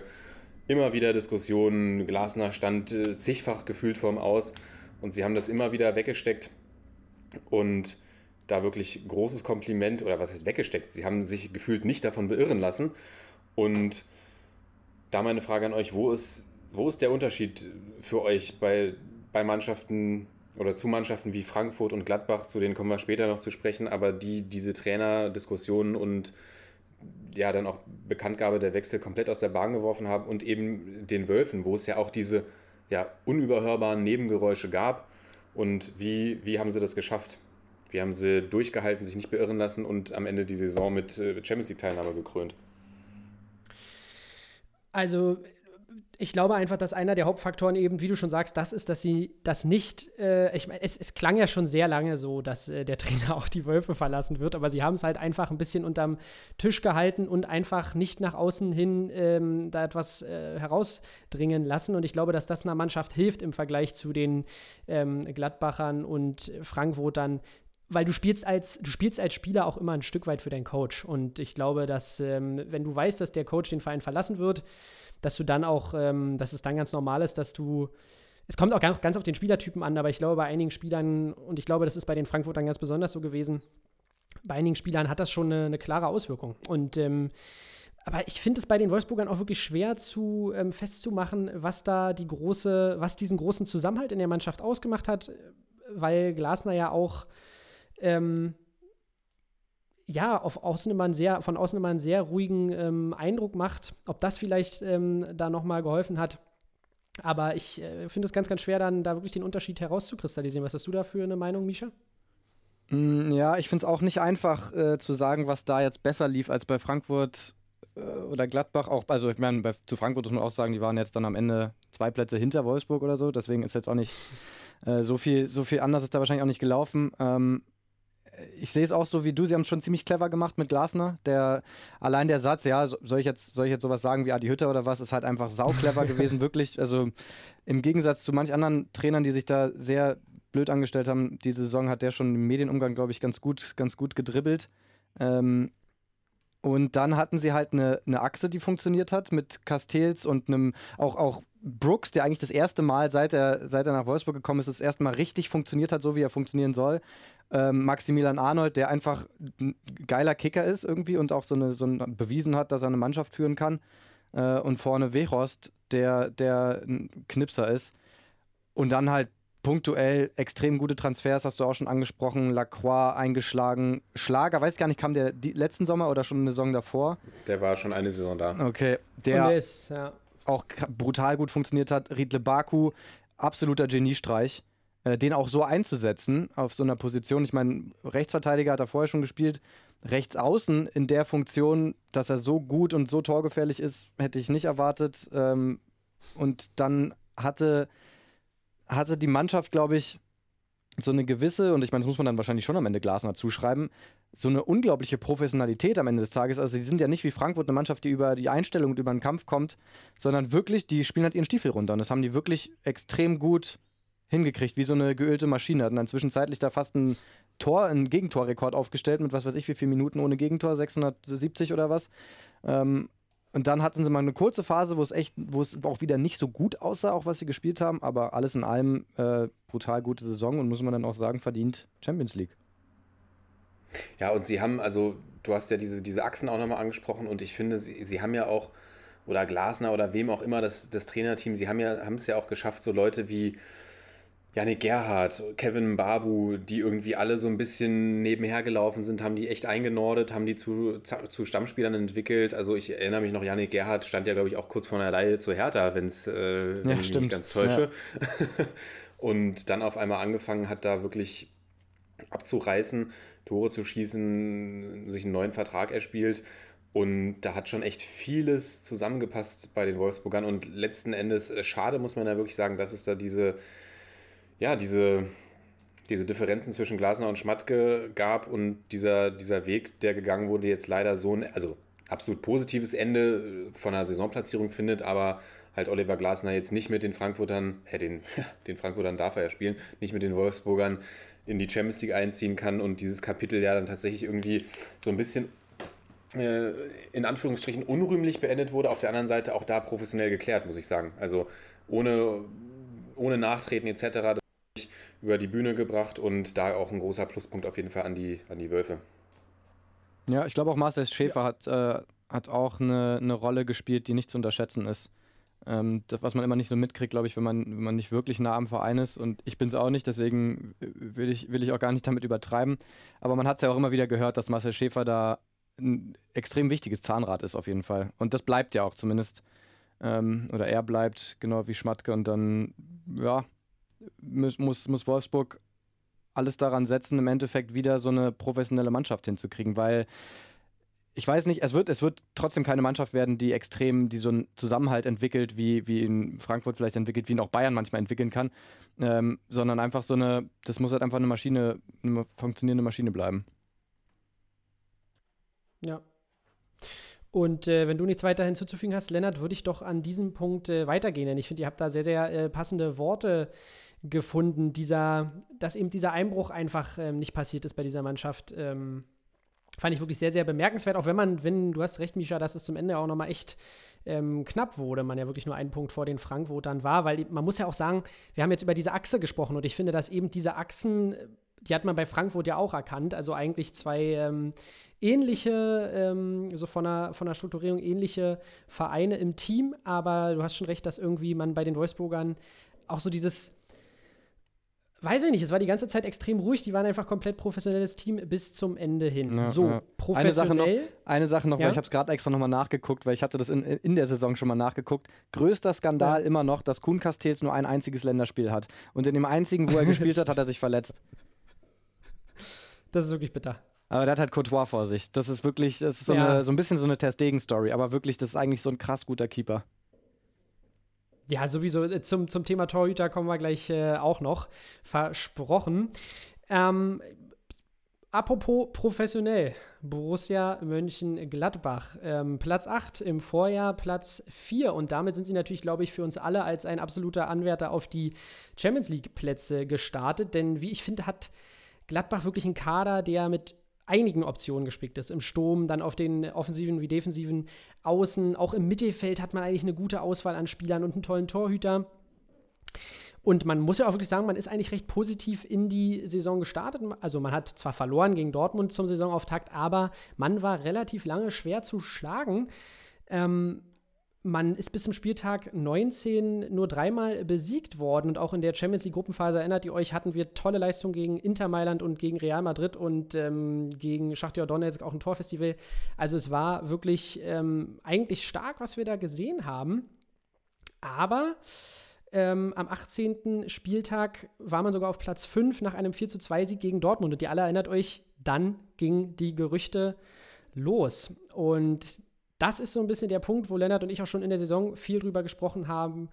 Das hat dieser Mannschaft so ein bisschen den Stecker gezogen. Denn als Mitte März klar wurde, dass Rose zum BVB geht, folgten sieben Pflichtspielniederlagen.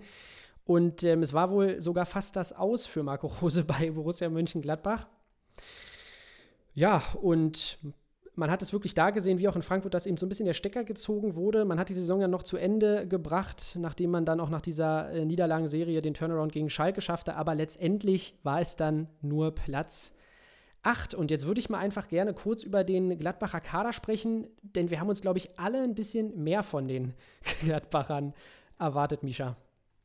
Ja, definitiv. Äh, auch ein extrem spannender Kader, auch über die Jahre wahnsinnig gut zusammengestellt, finde ich. Mhm. Ähm, und auch eigentlich ein Team, was eigentlich auch funktioniert hat, wie du gesagt hast, bis zu einem, bis zu einem gewissen Punkt auch sehr gut funktioniert hat. Auch im, im also ich meine, Champions League K.O.-Phase erreicht zum ersten Mal. Ja. Ähm, Bayern geschlagen, Leipzig geschlagen, Dortmund geschlagen. Genau, also genau. Kann man nicht meckern. Insofern ist das auch wirklich, glaube ich, eine ganz schwer zu bewertende Saison für die, weil halt wirklich das, was über allem steht, ist dieser Abgang von, von Marco Rose und dann diesen Einbruch, der darauf gefolgt ist. Und ich, es ist, glaube ich, schwierig zu verstehen irgendwie oder schwierig nachzuvollziehen, was da passiert. Im Endeffekt sagt man sich ja immer, naja, irgendwie so einen großen Unterschied kannst du ja nicht machen. Und die haben ja, Gladbach war ja der Verein, der ganz lange gesagt hat, dass es auf gar keinen Fall irgendeinen Unterschied machen wird. Ähm, und ja. Rose hat es ja auch immer wieder gesagt. Ähm, und nachdem das dann bei denen passiert ist und bei den anderen dann auch, bei Frankfurt ja auch ein bisschen, äh, haben ja dann, und dann Glasner war quasi das Ende der Kette, der dann schon gar nichts mehr dazu gesagt hat, zu dieser ganzen Geschichte. ähm, und ja. ich glaube, ich meine, natürlich, es suggerierte ja schon als Spieler irgendwie, okay, es gibt immer noch, es gibt eine größere Anlaufstelle immer noch als uns. So, wir sind nicht äh, ja. das Allerwichtigste in deinem Kopf gerade, sondern natürlich beschäftigst du dich irgendwie mit anderen äh, Teams. Und das ist, gehört natürlich irgendwie zum Geschäft dazu, aber ich kann, ich finde es absolut nachvollziehbar, dass die Leistung dann einbricht. Und es kann mir auch keiner erzählen, dass die Ansprache danach noch genauso ist wie vorher. Dass dieses äh, Gefüge ja. zwischen Trainer und Mannschaft genauso ist wie vorher. Und dementsprechend, glaube ich, ist es dann am Ende ja, es ist fast okay, so wie die Saison dann gelaufen ist, äh, noch unter den Umständen. Es war einfach, ich fand es einfach zu früh. Ähm, Dortmund wird krass Druck gemacht haben auf Rose ähm, und auch auf Gladbach. Mhm. Das bekannt zu geben und so früh wie möglich rauszudrücken, das hat so ein bisschen so einen Bayern-Vibe gehabt, die es ja auch dann, äh, wenn es sein muss, mit, un mit unfairen Mitteln so ein bisschen über die Presse machen. Ähm, ja. Auch wenn es da ja jetzt an angeblich zumindest nicht so gelaufen sein soll, aber ja, ich, die, der Kader, die Mannschaft hat mir schon ein bisschen leid getan, weil eigentlich hätten die, die hätten, finde ich, Europa erreicht, glaube ich, mit, wenn, wenn das nicht passiert wäre. Ja, da gehe ich auch ganz stark von aus. Lennart, hast du dazu noch eine Meinung? Ja, für mich auf jeden Fall auch eine der Enttäuschungen der Saison jetzt wirklich mittlerweile, weil ich habe ja auch in, in der Saisonvorschau gesagt, ich habe Gladbach auf Rang 3 gerankt. Ich habe es mir gestern nochmal angehört, weil ich einfach richtig überzeugt war von dem Team wirklich, Misha, du hast es gesagt, brutal stark zusammengestellt über die letzten Jahre, tolle Arbeit geleistet dazu. Ein Trainer, bei dem du das Gefühl hattest, der erreicht die Mannschaft, die, die, der hat ein Spielsystem, eine Spielidee implementiert, die die Spieler annehmen. Und ich habe wirklich gedacht, das wird eine, wird eine richtig starke Saison von den, von den Gladbachern werden. Und man muss ja auch einzelne Spieler irgendwie herausheben und das finde ich interessant, dass Spieler wie Stindel, wie Ginter, wie Hofmann, wie Benzebaini, um ein paar zu nennen, trotzdem individuell eine brutal starke Saison gespielt haben. Also Jonas Hofmann vor der Verletzung hat er ja wirklich auch die komplette Bundesliga eigentlich auseinandergenommen und sie ja, ja aber dann wirklich, also ich muss dazu ein bisschen sagen, die Bundesliga-Saison war ja auch schon vor dem vor der Ankündigung so ein bisschen durchwachsen. Sie war jetzt nicht schlecht, aber es war jetzt auch nicht, auch nicht das, was ich mir erwartet hatte von den Gladbachern, aber sie waren auf jeden Fall schon, schon näher dran und an dem Pool eben Europa League. Aber dann eben dieser komplette Einbruch und ja, eben auch wirklich, da hat es da hat's Schalke 04 gebraucht. Also das sagt schon einiges aus, um diese Sieglos-Serie zu beenden. Ja. Tja, absolute Joker. genau. Da, da, kann man wirklich den, also den Gladbachern ja wirklich irgendwo nur, nur Mitleid aussprechen, wie das gelaufen ist. Und ich glaube, echt eine richtig, eine richtig unzufriedenstellende Saison dann am Ende des Tages, weil man sich, glaube ich, überall mehr erhofft hat. Auch Marco Rose wird, glaube ich, überhaupt nicht glücklich sein, wie das jetzt gelaufen ist. Und das ist, das ist einfach schade, dass da diese, diese, ja, diese, diese tolle Zusammenarbeit jetzt irgendwie so ein bisschen überschattet wird von, von, ja, von diesem Ende der, der Saison und der Zusammenarbeit. Und ja, natürlich mental ein absoluter Dämpfer, ähm, wenn du, wenn du mitten in so einer wichtigen Phase, es war ja auch, glaube ich, direkt vor dem Pokalspiel gegen die, gegen mhm. die Dortmunder, dass die Bekanntgabe kam. Also wirklich auch, ähm, ja, Da haben sie. Toller Zeitpunkt. Also toller Zeitpunkt, so wirklich à la Mario Götze zum FC Bayern Wechsel, schön vorm wichtigen Spiel nochmal einen reingedrückt, auf jeden Fall vom Vorbild Uli Hoeneß gelernt. Und das ist einfach, einfach bitter für die Gladbacher. Und äh, ganz kurz hake ich da nochmal ein. Ich glaube auch, dass echt äh, über die Saison 1920 da was zusammengewachsen ist in Gladbach. Ich, ich, erinnere mich ja auch, wie zum Beispiel ein Ginter sich bekannt hat zu äh, Borussia Mönchengladbach und wie man die Truppe zusammenhalten konnte. Und dann kommt wieder einmal der BVB und äh, Rose, der die Jungs das Jahr davor schon trainiert hat, sagt dann, ich mache mich dann nach der Saison mal auf den Weg. Also das ist, glaube ich, ganz, ganz schwer für die Köpfe. Und ähm, kurze Frage und äh, ich bitte auch darum, kurz zu antworten. wer, ähm, wer hält sich für euch länger im Amt? Hütter oder Rose? Ich gehe mit Hütter. Hütter? Du gehst mit Hütter. Ich sag auch Hütter. okay, und damit haben wir doch eine schöne Überleitung für dich, äh, Lennart. Ich glaube, das ist ein Punkt, den wir gleich nochmal aufgreifen können. Ja, genau. Und wir machen weiter mit dem BVB. Die Im haben wir eingeordnet beim genau. Wechselbad der Gefühle. Genau, Vorjahreszweiter, dieses Jahr auf dem dritten Rang die Saison beendet. Und ja, eine, eine turbulente Saison. Also Wechselbad der Gefühle trifft es wirklich eigentlich perfekt. Sie ja, kommen eigentlich kommen eigentlich gut in die Saison, muss man ja echt sagen. Also es gibt natürlich am zweiten Spieltag diesen kleinen Dämpfer gegen die Augsburger, aber dann läuft das Ganze eigentlich wirklich rund, auch mit einer extrem stabilen Defensive. Wenn ich mir die ersten Spiele nochmal angucke, zu 0 gegen Gladbach, zu 0 gegen Freiburg, zu 0 gegen Hoffenheim, zu 0 gegen Schalke, zu 0 gegen Bielefeld. Auch jetzt nicht alles die absoluten Hammergegner. Aber gut, man muss es trotzdem schaffen. Es ähm, haben nicht viele Mannschaften geschafft. Also auch wenn ich da auf die Bayern gucke, da so häufig die weiße Weste zu bewahren. Dann kommt das Spiel gegen die Bayern, man verliert es 2, 2 zu 3 und dann geht es so ein bisschen los und ja, das Ganze gipfelt eben in dieser Niederlage gegen die Stuttgarter. Man wird wirklich aus dem, aus dem Stadion gefegt. Lucien Favre wird entlassen. Ein Trainer, von dem ich ja tatsächlich, jetzt muss ich wieder aufpassen, dass ich hier dem Hertha-Fan nicht vors Schienbein trete, aber ein Trainer, von dem ich ja auch ja, gegen den ich ja auch immer so ein bisschen geschossen habe, weil ich immer das Gefühl hatte, dass er eben nicht diese, äh, diese Siegermentalität mitbringt, die den Dortmund dann vielleicht gut zu Gesicht stehen würde. Am 13.12. wurde er dann entlassen, hat ja auch vorher zum Beispiel diese Torwartbaustelle aufgemacht, die mir bis heute noch irgendwie unklar ist, was da irgendwie gelaufen ist. Und einfach, ja, Unruhe in eine Mannschaft gebracht, wo es, wo es nicht hätte sein müssen. Und dann übernimmt Edin Terzic und dann ist es ja schon so eine schon so eine kleine Feel-Good-Story rund um den BVB. Axel Witzel verletzt sich total bitter, was die Tür aufmacht für Moda Hut, der dann eine super starke Rückrunde spielt. Auch ein Spieler, den man ja irgendwo schon abgeschrieben hatte, gefühlt auch.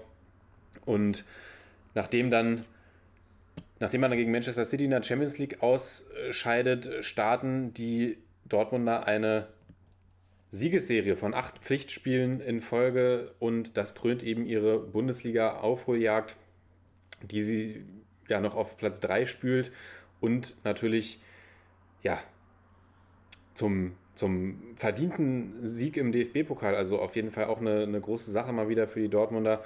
Und was für mich fast noch wichtiger ist, endlich wieder BVB-Fußball. Also offensiv starker Fußball. Marco Reus auch eine komplette Reinkarnation äh, erlebt, würde ich fast sagen. Eine, eine, schwache Hinrunde und dann eine tolle Rückrunde gespielt. Und großes Kompliment an, an Edin Terzic. Also wir hatten die Dortmunder hier im Podcast ja auch schon abgeschrieben für die Champions League eigentlich. Wir haben es nicht geglaubt und dann starten die da wirklich so eine, so eine starke Siegesserie und auch an vielen Stellen einfach total überzeugend. Und das gegen Gegner, gegen die ich jetzt ja nicht unbedingt spielen wollen würde. Union Berlin, Wolfsburg, Leipzig, Mainz, Leverkusen, also alles auch jetzt nicht die Mannschaften, die du mal eben locker mit links aus dem Weg räumst. Von daher echt, ja, großes Kompliment von meiner Seite aus. Die, diese Saison, die irgendwie ja gefühlt zum, zum Scheitern äh, verurteilt schien, ab einem gewissen Punkt noch super erfolgreich äh, zu Ende gebracht, wenn man sich wirklich jetzt mal die nackten Zahlen anguckt. Dritter Platz in der Liga, Sieger im DFB-Pokal, Viertelfinale in der Champions League gegen City auszuscheiden, ist jetzt auch keine Schande. Und nächste Saison dann eben mit besagtem Marco Rose auf der Trainerbank, die möglicherweise stärkste Trainerbank der Welt, denn Edin Terzic reiht sich wieder ein ins zweite Glied. Ich hatte mich ja gefreut, einen neuen Namen im Trainerkarussell äh, zu haben. Aber ich glaube, es dauert nicht mehr allzu lange, wenn ich mich jetzt, äh, wenn ich da mal eine Prognose oder einen Tipp abgeben soll, bis Edin Terzic auch auf den Cheftrainerposten geht, weil ich mir das, also klar, wer die Bilder gesehen hat, wie emotional er war, der, der lebt den Verein. Und natürlich ist es auch möglich, dass Marco Rose schnell wieder seinen Job los ist und dann wieder Terzic übernimmt. Aber ich glaube, Edin Terzic wird langsam oder ja, wird nach der Saison Blut geleckt haben und ich würde es ihm auch wünschen, einfach nach dem, was er geleistet hat, dass wir ihn eben auch auf der, auf der Cheftrainerposition dauerhaft sehen dürfen. Und ja, das meine, meine Analyse zur Saison der Dortmunder. Und ich habe mir jetzt mal ein paar, paar Spieler rausgesucht, die ich gerne mit euch diskutieren oder besprechen würde. Und zuallererst habe ich mir da Jaden Sancho rausgesucht, der ja einfach, ich würde sagen, also na gut, ich will ihn nicht Phänomen nennen, weil da kommt da nachher noch einer, aber einfach ein unfassbar starker Spieler ist, in, in dem jungen Alter auch wirklich konstant überzeugt eine ganz starke Saison gespielt hat. Jetzt bin ich sehr gespannt auf die EM England, auch für mich ein, ein Team, was echt, echt heiß ist. Und dann meine Frage an euch: Geht er, bleibt er? Was denkt ihr? Es sind ja schon, ist ja schon laut Sport 1, glaube ich, einig mit Man United, aber ich stelle es trotzdem in die Runde. Ja, ich glaube, er geht, ganz ehrlich. Ich glaube, die waren schon relativ weit irgendwie im letzten Jahr, wenn man das so gehört hat. Und ich glaube, der will zurück nach Manchester. Ja, glaube ich auch. Um es kurz Ja. zu machen. Äh, ist Ja. immer schwierig, sowas zu bewerten, aber äh, wenn ich es jetzt so sagen müsste, dann glaube ich schon immer noch unglaublicher Spieler, glaube ich. Also was Ja. auch die nächsten Jahre betrifft, äh, unglaublich viel Potenzial. Wie jung er auch immer noch ist und wie lange er jetzt dann doch schon beim BVB Ja, eine gute Rolle spielt, ist schon fantastisch. Ja. Weiter geht's. Ja, danke genau für eure Antwort auf meine Ja-Nein-Frage. Jetzt hoffe ich bei der nächsten Frage ein bisschen mehr au- aus euch rauszukitzeln, nämlich das äh, Phänomen Erling Haaland. Wo seht ihr sein Potenzial? Wo ist das Ceiling? Sky is the Oh, ich limit? sag, ja, Sky is the limit und ich, äh, ich weiß nicht warum, aber ich sehe ihn irgendwann mit äh, Kian Mbappé zusammen bei Real Madrid. Ich habe da irgendwie so eine Vision und dann kehren die Galaktischen zurück und äh, für mich die beiden Spieler, über die wir, wie alt sind sie jetzt beide, doch in zehn Jahren schon sprechen werden, als vielleicht eine, zwei der besten, die wir, ähm, lässt sich natürlich immer schwer voraussehen, ähm, aber ich sehe die schon ganz, ganz vorne, also in den nächsten zehn Jahren. Ja, wenn Real sich den leisten kann. Äh, jetzt schon alles an Alaba verpasst Ja, haben und ja sowieso schon krass pleite sind. Das, das ist die Frage, da hast du allerdings vollkommen recht. Ja. genau. Ja, also generell spielerisch auf jeden Fall, also äh, fast grenzenloses Potenzial, glaube ich, wirklich. Also so ein, so ein Spielertyp, den es so auch in der Form einfach noch nicht gab, so von der, von der Wucht einfach und, und gleichzeitig irgendwie auch der Schnelligkeit und sowas. Also er vereint ja wirklich viele große Spieler irgendwie in sich. Ähm, ja, man kann es man kann's Dortmund nur wünschen, dass er irgendwie noch mal ein Jahr bleibt. Ähm, Ja. und auch, auch von der Persönlichkeit einfach auch ein geiler Typ. Also wirklich, also mit dem Alter irgendwie schon so abgezockt zu sein und auch so eiskalt einfach zu sein, auch gegenüber Medien und äh, so nach außen hin die Sache mit Gräfe am Ende, dieser Trikottausch und, und äh, sonst Mhm. was. Schon einfach auch eine Persönlichkeit, die du gerne in deinem Team hast, spielerisch mal ganz zu schweigen. Und dann wird er, ja, der wird äh, bei irgendeinem richtig großen Team am Ende landen und ich bin mir auch ziemlich sicher, dass der in jedem Team spielen kann. Das ist so ein Spieler, der funktioniert einfach, wenn du ihn da vorne hinstellst, garantiert er dir eine zweistellige Anzahl und wahrscheinlich die sogar auch in der Champions League. Ja, Ja, da gehe ich auch ganz stark von aus. ja, wirklich unfassbarer Spieler. Also ich bin auch gespannt, wie, wie es da noch weitergeht. Also er bringt einfach schon so viel mit und hat schon so eine hohe Qualität und hat ja auch, was ich ja auch bewundernswert finde in diesem Alter, scheinbar so wirklich diesen Anspruch, sich immer weiter zu verbessern, sich immer weiter zu entwickeln.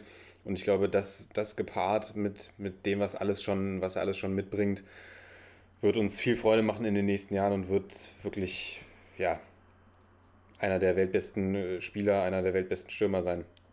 Okay, komme ich zu Personalie Nummer 3, weil wir müssen ja unter den ganzen Positivnennungen auch noch einen finden, der ein bisschen negativ herausgestochen hat, über den ich gerne mit euch noch äh, sprechen würde. Und das ist die Personalie Julian Brandt, bei dem man immer so den Eindruck hat, der, ja, der kommt, der ist noch nicht ganz aus Leverkusen weg, der kommt nicht ganz beim BVB an. Interessanter Fakt dazu, er ist trotzdem, obwohl man diesen Eindruck hat, nach Reus und Rainer der meist eingesetzte Spieler der Dortmunder im Mittelfeld. Ein Einsatz weniger als Reus und Rainer, nur natürlich auch viele Einsätze von der Bank. Aber ja, wie, wo seht ihr die Probleme bei Brand und wie geht es vor allem weiter mit Brand? Ähm, ja, genau. Also wie du schon angedeutet hast, man muss ja auch die Minuten dann, also die sind nicht leicht auszurechnen, aber ich glaube, die Minuten machen dann schon einen Unterschied bei Brand. Ähm, aber klar, die Tatsache, dass er immer wieder eingewechselt wird, zeigt ja schon, dass er irgendwie einen Wert hat für die Mannschaft. Und ich glaube, ist auch immer noch ein Spieler, der eigentlich für jede Mannschaft wertvoll ist. Ähm, aber jetzt ist es eigentlich ja seit seinem Wechsel zu Dortmund so, dass er irgendwie nicht die Position gefunden hat in dem System. Mhm. Ähm, und da hat er auch schon da im Mittelfeld jetzt dann eigentlich alles durch, auch im Angriff eigentlich alles durch. Äh, ja, extrem schwer zu sagen. Es ist so ein Spieler, der mit dem BVB nicht warm wird, so ein bisschen wie, ja. weiß ich nicht, Schirle oder so, wo es irgendwie einfach nicht klappt, ja. äh, ja. Schön. ich, ich, weiß, ich weiß nicht mal, was ich ihm raten würde, so, weil ich meine, keine Ahnung, er sollte, klar wäre es irgendwie geil, wenn er sich irgendwann durchsetzt und man will ja dann auch nicht irgendwie das quasi als, als Scheitern deklarieren und wechseln, weil damit würdest du es ja wirklich äh, zu einem Scheitern erklären eigentlich. Ähm, auf der anderen Seite bin ich mir ziemlich sicher, dass andere Teams irgendwie mehr von ihm profitieren können als Dortmund. Ja, da gebe ich dir recht. Ähm, ich denke auch, dass ein Wechsel da vielleicht gar nicht mal so die, die schlechteste Option wäre, weil es gab vielleicht mal eine kurze Phase letzte Saison, wo er ein paar Spiele hintereinander gut performt hat und der, aber die Einsätze, wie du schon sagst, die, die hat er halt einfach nicht genutzt, so wirklich. Ähm, er hatte da dieses Ding, gegen wen war das, Lennart? Hilf mir kurz, wo er aufs, aufs Tor schießt und der Ball durchrutscht. Ähm, das war, glaube ich, sein eines Saisontor und jetzt hat er vor kurzem noch, ein, noch eins gemacht. Das war doch, ist, ist auch egal, fällt ich mir jetzt nicht mehr ein, welcher Tor. Nee. Ich weiß auch nicht mehr, welcher Torwart das war, aber auf jeden Fall. Glaube ich, ein eigentlich richtig guter Keeper war das eigentlich, glaube ich. Und der hatte einfach nur einen schlechten Tag und man sollte aufhören, darüber zu reden. Ach, ach, ja, genau. Ey, Mann, wirklich, ich hatte das nicht in Absicht. Stimmt, stimmt, stimmt.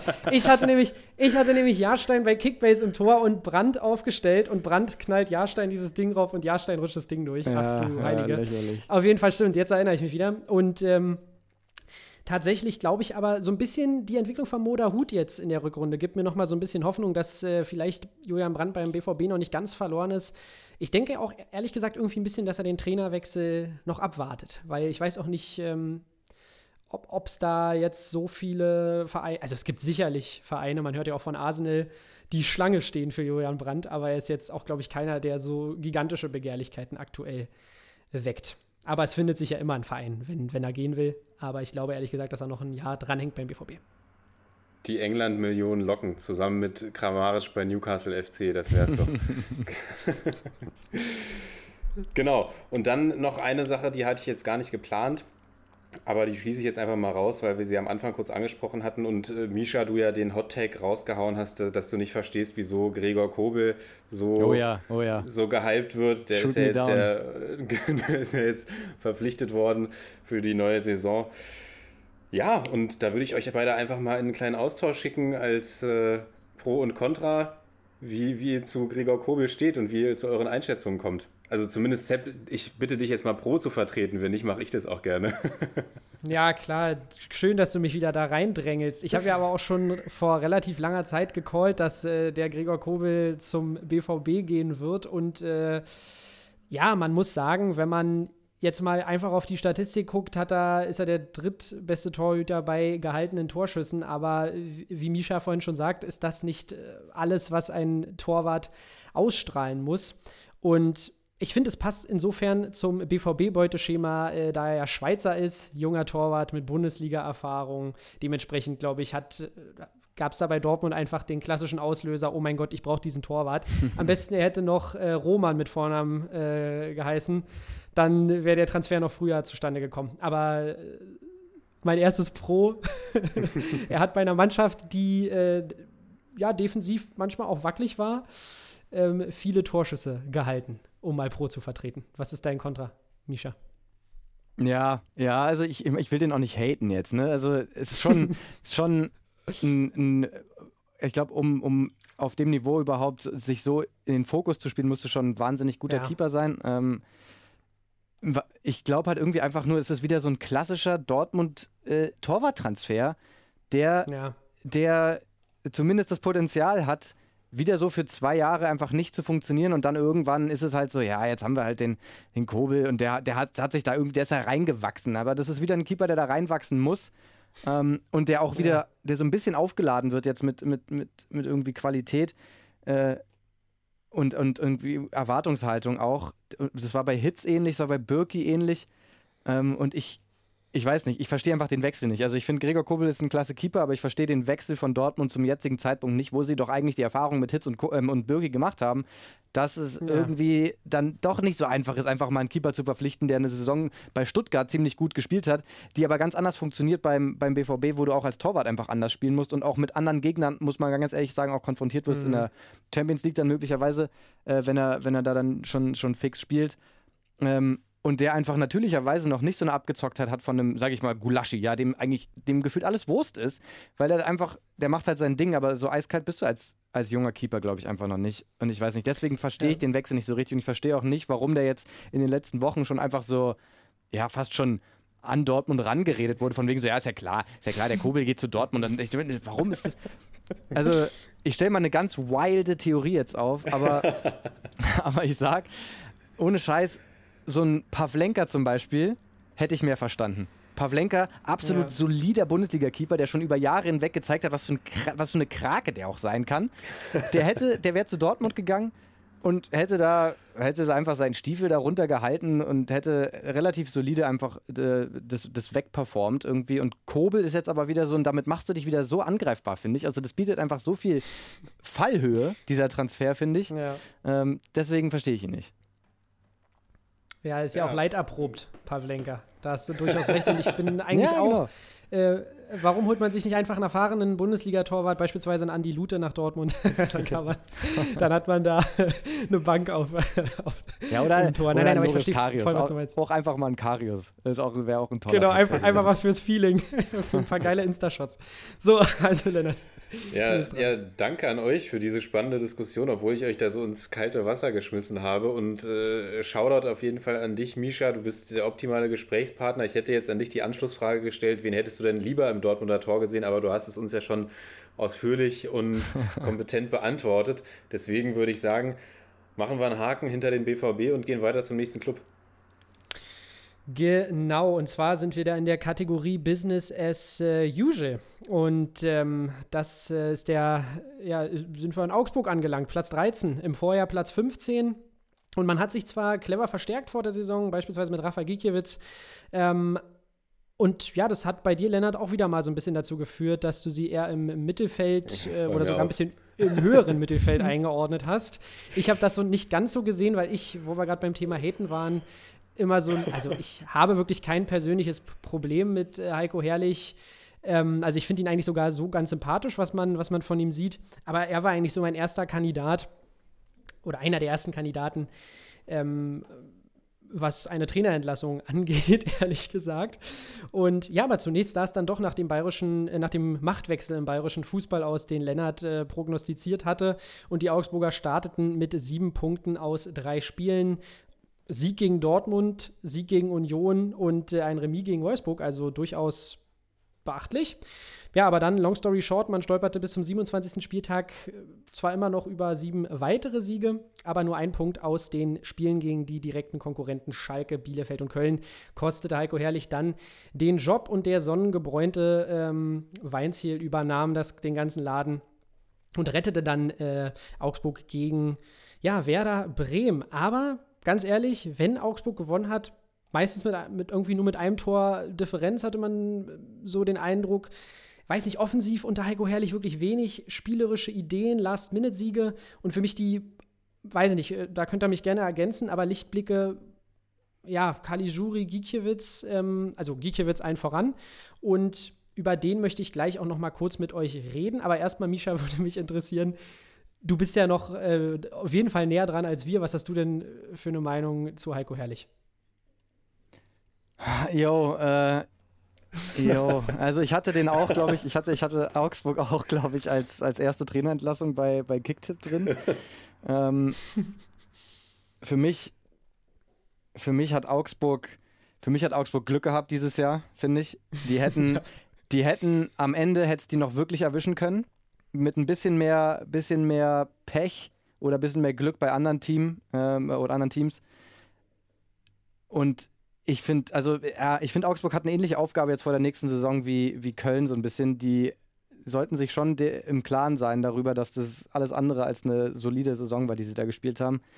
Ähm, auch mit einem auch mit einem Kader, der schon auch Lücken hat, finde ich, der ein ums andere Mal irgendwie, also ich weiß nicht, so, Caligiuri hat es rausgerissen zu, zu, einem, zu einem relativ großen Maß äh, in vielen Situationen.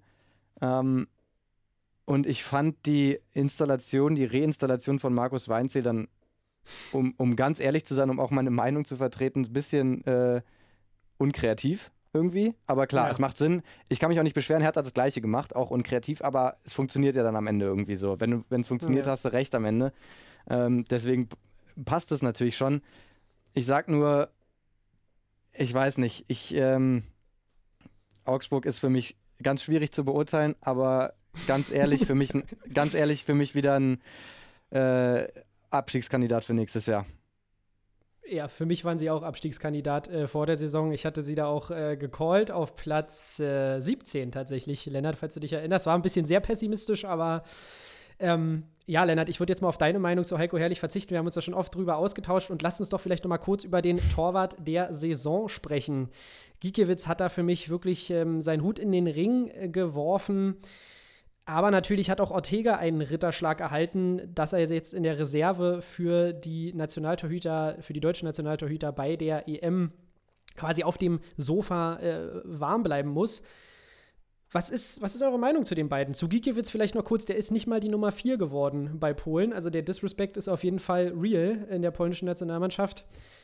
Ist es einer von den beiden für euch oder habt ihr dann doch noch so einen äh, Pavlenka, den ihr da in den Ring werfen würdet? Also für mich ist es ganz klar Gregor Kobel, dazu muss ich ja nichts mehr, nichts mehr sagen. Na, natürlich.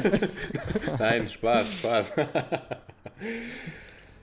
ja, ich äh, komm, ich gehe, weil ich das ganze Jahr schon äh, ja. ihn am Hypen bin, gehe ich mit Stefan Ortega, weil er einfach so eine, also so eine wahnsinns geile Saison gespielt hat, bei einem Aufsteiger auch noch und ja, man muss jetzt auch nicht immer nur herausheben, was er für ein geiler Kicker ist, noch, noch parallel, aber der hat wirklich Bielefeld in so vielen Spielen mit, mit Monsterparaden im Spiel gehalten und eine Entwicklung genommen. Also, ich weiß noch, Sepp, wir haben das ja irgendwie scherzhaft angefangen, so in der, wir haben ihn ja als Manuel Neuer 2.0 vorgestellt bei unserer Saisonvorschau mit dem Augenzwinkern und der hat wirklich so, so stark performt, also unglaublich und ich würde ihn natürlich nicht als besten Torhüter der, der, Bundesliga deklarieren, das ist ganz klar, aber für mich der Torwart der Saison. Unfassbare, unfassbare Spielzeit. Ja. Ja, schließe ich mich langweiligerweise an. Äh, aber es gibt wirklich keinen. Also ich, ich würde tatsächlich noch über Castells nachdenken, auch weil er so nah dran war, irgendwie auch äh, ja, an, den, an den Rekord ranzureichen. Äh, und, und weil er auch obwohl, nee, underrated ist er eigentlich nicht mehr. Ich glaube, eigentlich hat mittlerweile schon jeder auf dem Schirm, dass Castells ein richtig geiler Keeper ist. Ähm, aber einfach aufgrund der Umstände und auch aufgrund der, ich sag mal, aufgrund der, aufgrund des Überraschungseffekts auch, ähm, Stefan Ortega. Geiler Typ. Ja. Schließe ich mich sowieso langweiligerweise mit an, obwohl ich mal kurz durch die Union-Brille sagen muss, dass mich Andi Lute tatsächlich auch komplett überrascht hat. Ähm, aber dazu, da kommen wir dann vielleicht gleich noch zu. Und hast du noch was, Lennart? Nee, ich bin jetzt mal richtig spontan, sorry, und würde sagen, wir legen hier einen kleinen Zwischenstopp ein, weil wir sind schon bei anderthalb Stunden und würden sagen, wir splitten das auf zwei Folgen auf, damit es auch ein angenehmes Hörerlebnis wird, haben dann auch einen schönen Übergang von Stefan Ortega zu den Bielefeldern, mit denen wir dann in der nächsten Folge, die es ja für euch dann sein wird, weitermachen. Und ja, wenn ihr, wenn ihr durch Binge hört, dann bis gleich. Genau, bis gleich. Ciao.